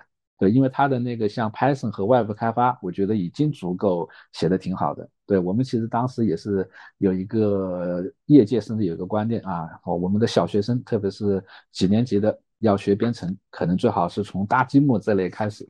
对，但是呢，这本书其实也让我看到，即便不从积木类开始，只要你的方法解释得当，对，完全可以做字符类的一些编程。对，实际上呢，我们最近也陆陆续续的接触到了一些能够帮助小朋友们、青少年去学 Python 编程的一些线上的一些工具。对，通过一些任务式呀，对，通过一些更加那个呃逐步提高的一些方式，对我觉得还是不错的。对，那后面呢，其实有机会的话，可以嗯开专题，对吧？我们和可以和两位老师来多交流一下。对，那这本书呢，其实也填补了一个空白啊，就是以后再有我们的朋友问我，啊，我们怎么样教我们的小朋友学计算机、学编程？对，那我就会介绍这一本。对，甚至呢，我我们也在想，我们自己，对吧？我们那个全民数字素养与基地，其实也应该去面向我们的中国学生去编写类似这样的一些一些教材。对，等到我们。明年对吧？二四年马上就到了啊的时候，我们何丽老师有空，我们就开始来着手这个。对，顺便说一下，我自己家的小朋友今年就是四年级，就开始在学这本书。对，现在已经学了第一个部分了。对，我觉得还挺不错的，他也挺喜欢的。谢生说好，蛮好。这个书介绍的东多。嗯，这个书好早以前王老师推荐给我看，那个时候给我看的是英文版本啊，我当时就觉得特别好，这个书真的特别好。跟王老师一样，也是很多人会问这个问题啊，孩子要学啥？学编程的话怎么弄？啊，昨天还有一个朋友说，他的有个朋友在准备创业做少儿编程，打算怎么弄？在约我的时间去聊这个事儿，其实都类似啊。包括刚才王老提到，有些人会认为说啊，这个小孩编程就得从 Scratch，从那些乐高那类开始玩起，其实不是的。其实看你怎么教，这是老师的水平问题。嗯，呃，这本书终于有中文了，这个真的非常值得推荐。我不知道中文翻译的怎么样啊？这个翻译是说实话有点挑战的。当时王老师给我看，我也跟王老师出主意，我说这东西值得翻，就是我们如果有机会把版权弄来，我们来翻译是不错的。但是工作量挺大，很厚的一本啊，而且给孩子看的嘛，你就不能瞎翻了，你得翻的适合孩子读才行。啊，他那个系列叫 One Fat Notebook，就是一大本笔记本系列啊。这个系列有好多啊，嗯，数学啊、自然啊、物理啊。呃，编程，我当时都翻过一下，我个人感觉编程这本是写的非常好的。刚才王老师也介绍的，我觉得都很认同。就它不是简单的教你去玩儿，它真的把计算机科学的常识和一些理念埋进去了。我甚至自己在做大学本科的通识的课程的时候，也参考里面的一些提法，因为对于初学者来讲，小孩跟大学生没什么区别，以前没碰过嘛，所以这本书真的挺推荐的啊。好，下面我来介绍啊，呃，我今天推荐这本书叫《The Macintosh Way》，啊，这本书又没有中文啊，我我上次跟大家说过，我手上的这个中文的书的存量不多了，所以开始介绍一些英文的书。呃，《Macintosh Way》它是讲苹果早年的产品的，这个 Macintosh 就是我们现在说的 Mac 嘛，那 Macintosh 是苹果这个公司推向市场的应该是第四个个人电脑产品系列。那第一个呢，就是 Apple One 啊，这个 Apple One 呢，市面上极少啊。现在你整一台 Apple One 的话，那价值连城，百万美金都有可能啊。就是当年两个 Steve 啊，Steve Jobs 和这个 Steve Wozniak，他们两个人合伙成立了苹果，但还另外一个 Scully，他们的长辈投资人，呃，成立了苹果之后，推出的第一款产品就 Apple One。这个产品当时呢，就是这个沃兹尼亚克在车库里面手搓。啊，手搓产品，然后这个乔布斯去卖啊，就是这样的，所以这个就市面存量极少啊，大概最多卖了几百台。然后后面大卖的是 Apple Two 啊，就是这个系列的第二个产品，这是 Apple Two，Apple Two 甚至在中国都有一些存量。我念书的中学那个图书馆里面就有几台啊，我念初中的时候我就软磨硬泡啊，那个图书馆的老师让我进去玩过好长时间。对我小时候也玩过。对，这 Apple Two 里面最好玩的，它有一个 logo 语言啊，这是 Apple 自己发明的语言。然后这个 logo 语言最大的特色就是海龟作图啊，它有一个长得像海龟一样的小光标。那你可以输入程序代码去移动这光标的位置，然后画不同颜色的线，可以画直线和弧线，甚至你写一些公式的话，它能画出很复杂的那些曲线啊、螺线一类的东西。就如果今天你想去体会这个东西的话呢？很简单，你可以到 Python 里面去，就加载它内置的有一个叫 Turtle 的包，就是海龟这个包啊。你 import 进来之后，然后下面写的代码就跟当年 Apple Logo 语言写的那个一样，可以海龟作图可以玩。这两个产品在七十年代发布之后，尤其是 Apple Two 啊，就大火啊，也成了支撑 Apple 的最主要的产品。那么到了七十年代末呢？他们就说：“哎，我们要开发新的产品了，不能老卖这个 Apple Two。Apple Two 好更新换代了十几个不同的小版本啊，呃，但是就差不多。那他觉得应该换代了，下一下一波要出来了。那这个时候就发生了，呃，很著名的一个事件，就是苹果的这帮人，包括乔布斯啊、沃兹尼亚克，他们跑去施乐的实验室啊，全名叫 Palo Alto Research Center，就是施乐在 Palo Alto 这个地方的一个研究所。”这个 Palo Alto 是一个什么地方呢？实际上就是在旧金山市区郊外的一个小镇啊。其实说小镇都应该就是个小村子，它有一个小城区，然后有一片小林子啊。Palo Alto 最著名的是旁边就是 Stanford 啊，这个著名的斯坦福。那 Palo Alto 现在是湾区的大富豪们的住的地方啊，乔布斯的故居就在那里。啊，二零一一年乔布斯去世的那一天，那段时间我就在湾区出差，然后他去世的那天早上，我飞到西雅图去了，然后一落地就看到这个新闻，说：“哎呀，早知道我们应该早一天去他的那个呃住的房子那里去献朵花什么的啊。”他那个地方离我当时住的地方就十来公里啊，叫普拉奥图。那那个时候施乐在普拉图的那个研发中心搞出了。啊，全世界第一套图形化用户界面的一个原型啊，使用鼠标来操纵电脑完成各种各样的任务。乔布斯他们那一批人看完之后就特别的振奋啊，说：“哎呀，我们不行，我们下一波的电脑一定要完全图形化界面。”所以有人说乔布斯偷学了施乐的技术，其实这个话有点过分啊。施乐的这个研究中心，他们搞的东西呢还比较初级啊。苹果后来在做它的产品的时候，是极大的延展了这里面的很多东西的。他们学的其实只是一个方向啊，其实很多东西是苹果自己搞出来的。那苹果当时做主要的一个方向就是做一个叫做 Lisa 啊这样的一个计算机。Lisa 这个计算机呢，就是苹果公司推出的第三个个人电脑产品系列。那这个东西呢，做的其实挺好的，但是有一个致命的问题，这个 Lisa 的系统啊，一套硬件加软件，售价是多少呢？在一九八三年的时候，一套一万美元，这个就。完全超出了所谓个人电脑的范围啊！那什么概念啊？一万美元，如果搁现在的等值的话，那就是十几万、二十万人民币的这个水平啊！一个个人电脑，这个就没人玩得起。所以当时其实苹果内部就有人已经预见到这种问题，在 Lisa 启动的时候就同步的开了另外一个项目，这个项目就是 Macintosh。这个项目的负责人叫 Jeff Ruskin 啊，所以真正的 Macintosh 之父。是这个 Jeff Ruskin，那后来乔布斯说他自己是之父，其实不是这样啊。他最早其实是这个 Jeff Ruskin，然后拉了几个人说：“哎，你们这个 Lisa 你们照做，但是我不看好，我要另外做一个啊更便宜的，大概预期的售价在两千五百美金左右，那就是 Lisa 的四分之一啊。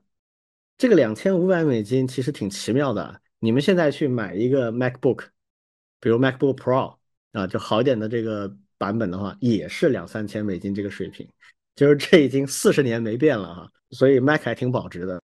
那么当时这个 Jeff Ruskin 呢，找了一共三个人加他自己，一共三个人啊，开始做 Macintosh。这三个人呢，一个是他自己，还有一个叫 Barry Smith，是一个硬件工程师，他自己是软件啊。然后他拉了联合创始人 Steve Wozniak，他们三个人开始做 Macintosh。最早这个团队里是没有乔布斯的。那乔布斯后来怎么进来的呢？就很有意思。乔布斯当时是全心投入，是做那个 Lisa 的那个产品，啊，结果他因为各种原因啊，理念啊，还有他的工作方式啊，最后被 Lisa 团队踢出来了，就是大家都受不了他了，把他从 Lisa 里面踢出来了。一九八一年他就没事干了，啊，这个联合创始人在公司里没事干了，他就被迫跑去 Macintosh 的团队，啊，加入那个团队开始干活。然后后面出了一个很偶然的事情，就是沃兹尼亚克飞机出事故了，然后他受了伤，他受伤之后沃兹尼亚克就就休息了。那这个阶段呢，Macintosh 里面本来是两个联合创始人在里面，而且沃兹尼亚克显然是更被工程师们喜欢的那一个，呃，但是他受伤了啊，就休息了。然后这哎，乔布斯才终于接管了整个 Macintosh 的团队啊，包括1983年他去做。Macintosh 的宣传就是那个时候开始，他就走到前台了。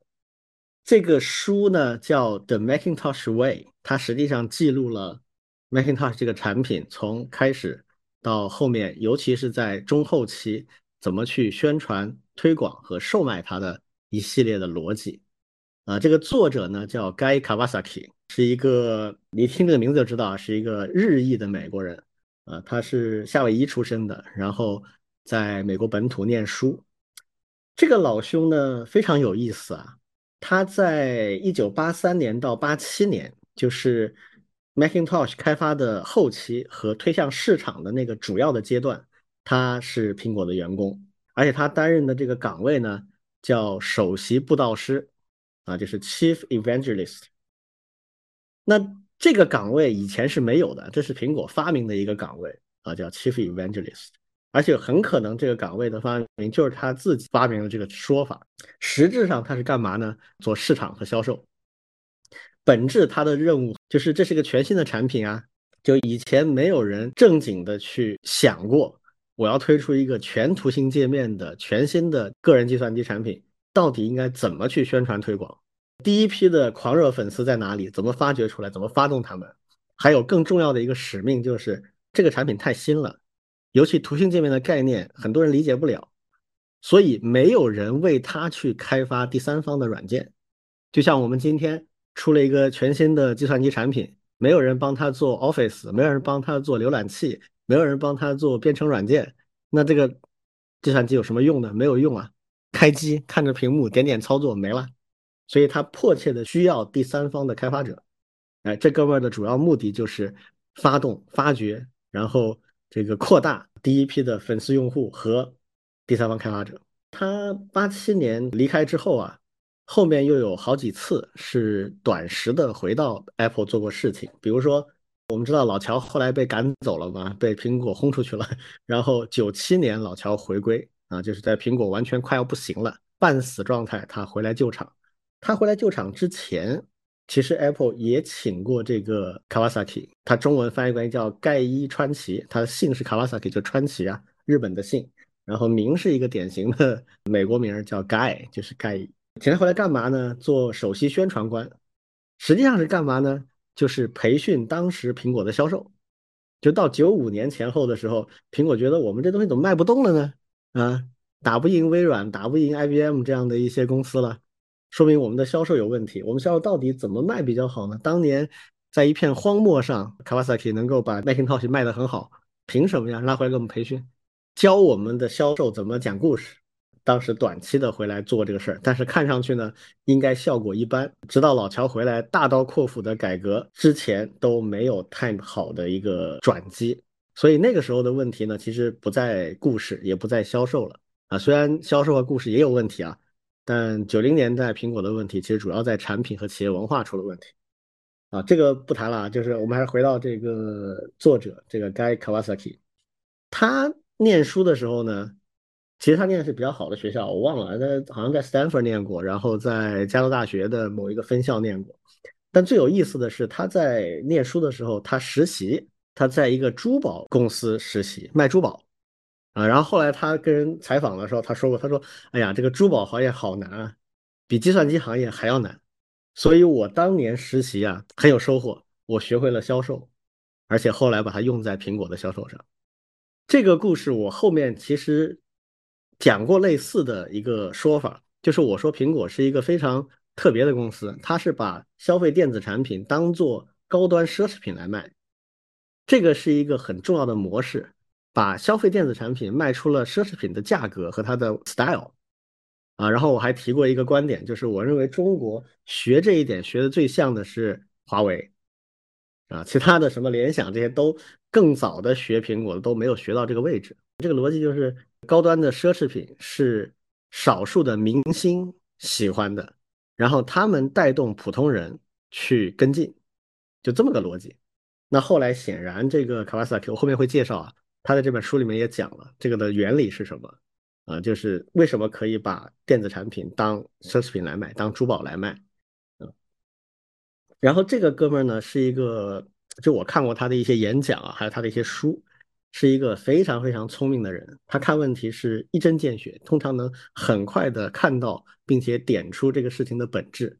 但是呢，他有一些毛病，就是他说话很刻薄啊，或者叫玩世不恭啊，就属于那种非常有个性的人。那么这个带来一个问题，就是有的时候你搞不清楚他是在讲怪话还是正儿八经的啊。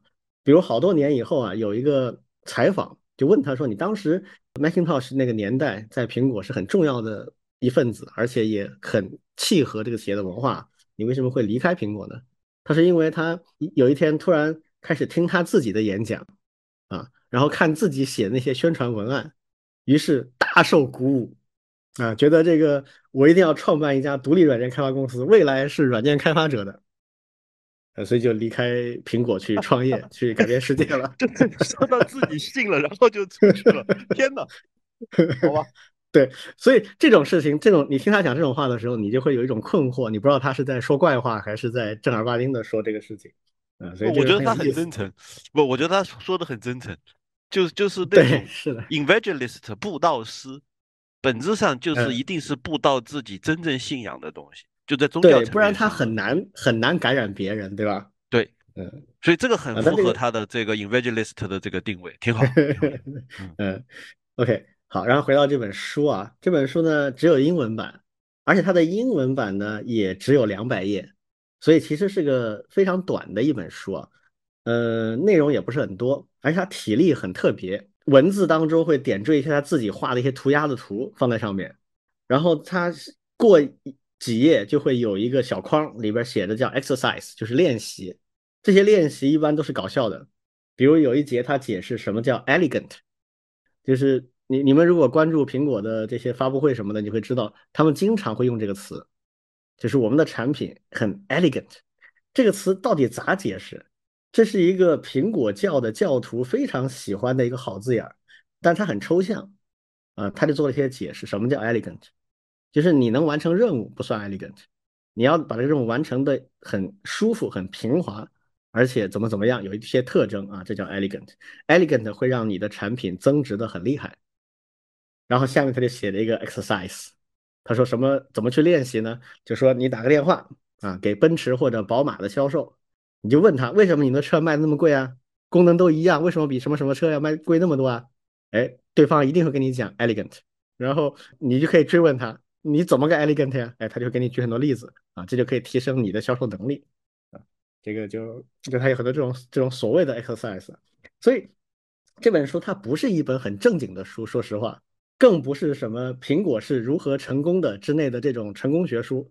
啊，它比较像什么？我猜想啊，它很可能是当时他总结出来写了这么一本小册子，然后发给苹果的销售们，给他们洗脑用的。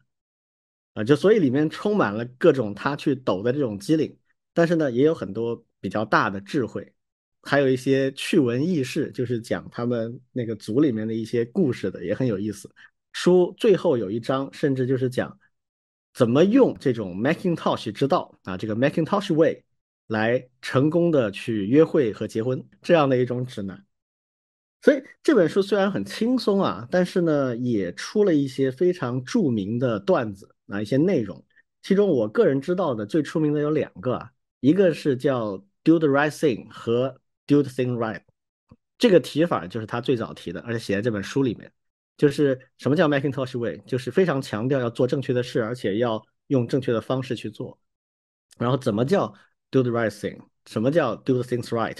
这个呢，它就有很详细的一系列的具体的特征。他不是一个务虚的人，这个作者是一个非常非常务实的人，讲的东西都很直白，就是不要搞那些虚头巴脑的，不要那个什么装的那么作了吧唧的，就是要这样这样这样啊，就讲了很多这种技巧。所以这个是他一个很出名的提法，后来很多很多人引用的啊。还有一个我个人认为最重要的东西呢是。他讲了一个叫 The Cult Theory，Cult，C U L T，这个词呢，在英文里一般是，它本意是指叫崇拜者啊，Cult，C U L T 是指那种崇拜者，但这个词儿一般被理解为就是邪教啊，它不是一般的崇拜者，是那种无脑的、没有原因的崇拜者啊。他在这个书里。有一节专门就叫 The Cult Theory，就是叫邪教理论。这个邪教理论实际上，我认为啊，就是第一次非常清晰的表述了一种很新的市场销售的思想。它大意就是讲说，这个人群里面啊，往往有一小部分人，这部分人呢，他对新技术啊、各种很酷的产品啊，是非常狂热的喜欢。这些人不是很在意什么性价比呀。还有一般意义上的好用，这些对他们俩不够啊。他们讨厌那种平庸的东西，对新东西呢就很宽容。就像我前面讲，最早一批去试 GPT 的人就是这种人，他对新东西很宽容，而且很狂热的去追寻这些新的东西啊，他会有很强的那种快感啊。那么这个核心人群呢，他就称之为 the cult，就是一帮邪教徒啊，开玩笑的啊，但实际上就是这帮狂热的人。这帮人他也总结了一个特征啊，就这帮人一般来讲是社会精英啊，然后呢，对周围也通常有很高的影响力，就是很多人会看着他们用什么就跟着用。如果你的产品很取悦到这个人群，那么大多数人都会选择跟进啊，包括用户，也包括你的竞争对手。所以呢，他就说我们总结出来的什么叫 Macintosh Way。Macintosh 之道就是要把营销重点放在这个人群上，而最好的对这个人群的营销方式呢，就是布道，不是跟他讲什么价格呀，然后比较功能的那个列表啊，这些不重要，重要的是步道。你要找到一个点，这个点能打动他们。比如说你就是很先进，你技术上很先进，你设计上很美好，你跟别人不一样，等等等等。总之你要打动这些人，用一种步道的方法。那这个显然就是一种比较高级的 marketing，啊，就是我刚才说的用呃奢侈品的思路来做消费电子产品，其实也类似。这一点我个人认为啊，其实是苹果的一个最重要、最核心的基因。老乔在九零年代回归苹果的时候，重振苹果做的第一件事情，其实也就是恢复这个基因。他当时砍掉了那些不吸引人的产品线，其实就是砍那些对这个人群没有吸引力的产品线，然后调整营销思路，然后做那个非常著名的叫 “Think Different” 那广告。那个广告非常值得看啊，它的广告词是一篇短文啊，就一分钟的一个广告词。这个广告词的名字叫 “The Crazy Ones”，就是疯狂的那些人。其实跟 “The Cult” 是类似的一个意思啊。这个广告词很出名，很出名，基本上是学广告、写文案的人基本必要学的一个经典文案。这个文案，我个人认为，实际上就是 “The Cult Theory” 的另外一个说法，一个相对更体面一点的版本而已。而且这个广告也还有一个。以前没有公开过的，就是老乔乔布斯自己念白的一个版本，啊，非常有意思。这个有兴趣大家可以去找来听一下。总而言之，就是这本书是一个就比较轻松诙谐，而且不长啊，就你可以当小册子去很快翻完的。啊，它里边有很多小聪明，但是也不是很浅薄啊，它还是里面有一些很重要的思想的。而且虽然已经。四十年了，我觉得也没有很过时啊。这里面很多东西其实是非常有价值的，对今天都很有用的。唯一的问题就是它目前我没找到中文版本，它只有英文版。我其实对这个事情非常困惑啊。国内有那么多的苹果教徒，有那么多的 粉丝，居然没人去翻译这本书，也蛮奇怪的。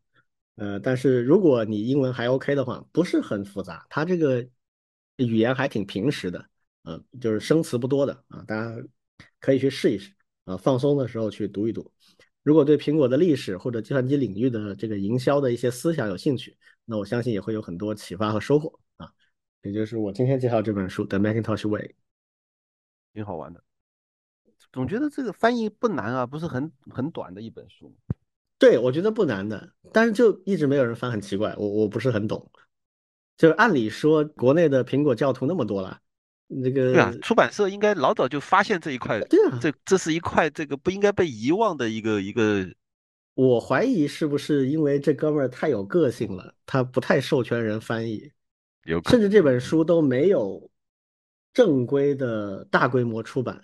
他最大的流行方式就是他自己做了个 PDF 放在他自己个人网站上随便下，嗯，然后出过一个纸质版本，在 Amazon 上卖过。但是就一个版本卖完就没了，现在都是孤本了，变成很值钱的一个 文物了。而且他那个 PDF 因为做的时间太早，呃，我怀疑是不是就是当时用 Macintosh 做的，所以那个分辨率都不高的，模模糊糊的那个字。嗯，好，老张来。好，呃，其实我最近在交替读几本书都没读完，所以我非常的犹豫到底要推荐哪一本。最后想来想去呢，呃。准备是读一本书当中的一个段落，然后接着推荐另外一本书。其实读的这本书的话呢，是呃叫毛姆啊，就是英国的一个著名的作家，他写的一本书。但这本书呢不是他的小说，因为他最著名的小说叫《月亮与六便士》吧。但其实那本书我也没看过。我对我对毛姆本来没兴趣的，然后正好有一天到一个书店去。走过路过，突然就看到一本非常小的就口袋书，书书名叫做《阅读是一座随身携带的避难所》。哎，我就看书名很好，很有意思，又又这么小的一本，就特别诱惑，诱惑你就让你觉得，哎，我就买这么一小本，然后带在路上随便，那么旅行途中就可以看。然后真的是看书名买书的，连作者是谁都没管，买回来才发现，哦，原来是毛姆。然后呢，这本书呢其实是毛姆的一系列的书评，他其实就是由他从他的身份去点评了很多很多作家，但是最后的话呢，他点评完作家以后，这本书到了第二部分的时候，开始比较呃系统的讲他怎么看读书这件事情。然后其实有有一小篇短文就讲说，读书应该是一种享受，就是有当然有两种读书了，一种是比较功利性的读书，你是为了考试啊，为了学习啊，为了什么样，那没办法。但是除此之外的读书，应该是你自己喜欢的，这个是工作之外的所有闲暇并愿意读书的那种书，这个是第一点。第二点就是，他说每一个。人啊，都是自己最好的批判家。每一个读者，那不管别人对一本书的评价如何，不管他们是多么一致的对一本书盛赞，要是你对这本书不感兴趣的话，你就不必去理会。不要忘了，批评家们也经常犯错误。然后，你才是对你手中所读书籍的价值的最终评判者。当然，这一点也适用于接下来我将给你们推荐的书。我们每个人都不尽然相同，即便有所相似，我认为那些于我而言很有价值的书，对你而言不一定如此有价值。但是，呃，我我确实想到这些书籍的确让我在阅读之后知道了更多东西，什么什么。就就我我很喜欢毛姆的这样的一种推荐书的态度，所以我就特别读这一段。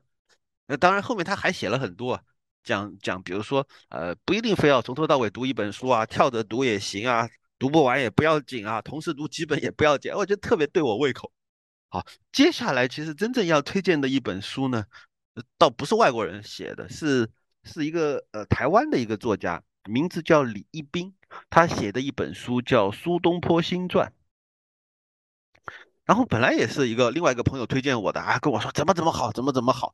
然后呢，我就正好发现在这个微信读书里面有，然后叫呃苏东坡新传一搜，然后收到以后我就说先先先翻一翻吧，就一看就看到的是这本书的这个算是前言，也是前言，也可以算是推荐序，一个叫张辉成的人写的叫寻找李一冰。呃，他上来就这这篇这篇序，真是我从来没读过这么好的序。读完以后才决定下决心一，就我准备一口气把这个苏东坡新传读完。为啥呢？就是上来这个张辉成这个人，就是说，哎，这个啊，李一冰写了苏东坡新传，其实因为是在这个林语堂《苏东坡传》之后写的，但是在他熟悉的文学圈里，几乎所有的人都会认为。这个都胜过林语堂写的书。然而，另一个令人震惊的消息是，没有一个人知道李一冰是谁，只知道这本书写的比林语堂还好。然而就没了。于是呢，这个作为作为这个李呃张辉成这个人，他就呃他博士论文写的也是苏东坡，后面当然是当老师当当中学老师去了。后来他就辗转的联系到了。当年的出版社，然后呢，再从出版社呢联系找到了这个呃李一冰的是这个邮件地址，然后他就发了个邮件去，然后一一来一回就发现，哎呀，原来李一冰先生已经去世了，是生于一九一二年，一九呃一九九一年去世，呃享年是七十九岁，就已经去世了。然后再又又在往来，又是就就是他跟他的这个呃李一冰的小儿子邮件往来，然后突然突然那个他的小儿子就回了一封信，说：“哎呀，这个你你是不知道啊，这个我爸这本书啊是写于国民党的冤狱之中，我家隐忍不发四十年，就就就一直忍着没说，真的是。”就是我我爸当年啊，就就其实就相当于是，呃司马迁太史公那样的一个心态，而他之所以写苏东坡，就相当于是他在写史记，然后因为感慨于苏东坡，就是因为什么乌台诗案遭了冤狱，然后呢，这个李一冰这个人在台湾的监狱里面待了四年。在四年的时间里面，基本上就把两千多首苏东坡的诗都背了背了一遍，背下来。然后一九七一年出狱，然后又花了呃大概诶七八年的时间写成了这个《苏东坡新传》。然后，然后就开始就，然后就后面就跟着儿子就去了这个美国，就在那边终老，是这样的一个非常神奇的人物。而区别就是在于，李一冰在写苏东坡的这个传记的时候，并不是像林语堂那样的看到的苏东坡是一个横空出世的天才，他看到的反而首先是看到的是苏东坡在狱中狼狈至极的样子，然后虎口余生的时候的苏东坡，然后再从苦闷走向旷达自在，然后在现实的接二连三的无情无情打击之后。在一而再、再而三的凭借着意志坚强和生命的韧性再走出来的一个苏东坡，然后看到了这个人，在一个作为一个天才，然后在这样的一种政治漩涡当中，然后不断的从里面再走出来，然后活的一个最深刻、最具体的、最实证的一个一种心态。哎呀，这个就光看完这个序我就。感动的不得了，就续写的太好了，然后就开始读这本书，当然书也非常非常的好，而且这本书就就真的是佩服佩服这个李一冰老先生，他他就是确实是在这个监狱里把人家苏东坡的两两千多首诗都背熟了，然后呢就在讲这个苏东坡的生命历程当中，一段讲一段讲，就不断的引苏东坡的那些诗词还有文。还有一些趣闻轶事，讲着讲着，哎，讲一段哦，有些东西我们自己也知道，比如说他被贬黄州，然后写《前后赤壁赋》，啊，为什么会写《前后赤壁赋》？他要先把这个黄州当地的这个呃环境啊，住在江边啊，住在什么地方，然后经常到到江边去玩，然后会看到什么，最后写出来一首《前后赤壁赋》。啊，这个就跟一般的我们去读苏东坡的诗词最大的区别是，我们现在有机会顺着苏东坡的人生经历，顺着他的这个呃生命历程去再去读一遍他的诗，然后就会特别有感觉。而另外一方面就是黎兵呢，他就就是那种嗯，真是读通了的，他会非常深入的。呃，以感同身受的心态去描写啊，为什么苏东坡在这个诗里面会写这一句？他的感想是怎么来的？然后呢，想想象，呃，想象诗人当年啊，他以这样的一种心态啊，写出这样的诗句，那么是怎么怎么样？稍微再引申一番，就觉得哦，确实是，不，这就是一个有类似相似经历的人。能够体会苏东坡当时的心境，然后才能写出来的一种一种书。呃，说实话，我其实有点呃舍不得多介绍书里面的内容，但是我特别推荐每一个朋友都去都去读这本书。为啥呢？就是这本书我肯定不会只读一遍的，我会我会一遍一遍的读，因为过段时间啊拿出来翻一翻。无论是翻到里面的一段，呃，苏东坡的经历，还是顺便再读一首两首它里面的诗词，都会是一种享受。然后反正没事就可以再翻一翻，反正是这样的一本书，我特别推荐给大家。嗯，兴趣。嗯嗯，好，那我们今天的节目就是这些啦。嗯，好，好，谢谢大家。嗯，谢谢大家，拜拜，拜拜，拜拜。Here's to the crazy ones, the misfits, the rebels, the troublemakers, the round pegs in the square holes, the ones who see things differently. They're not fond of rules, and they have no respect for the status quo. You can quote them, disagree with them, glorify or vilify them. About the only thing you can't do is ignore them because they change things. They push the human race forward. While some may see them as the crazy ones, we see genius. Because the people who are crazy enough to think they can change the world are the ones who do.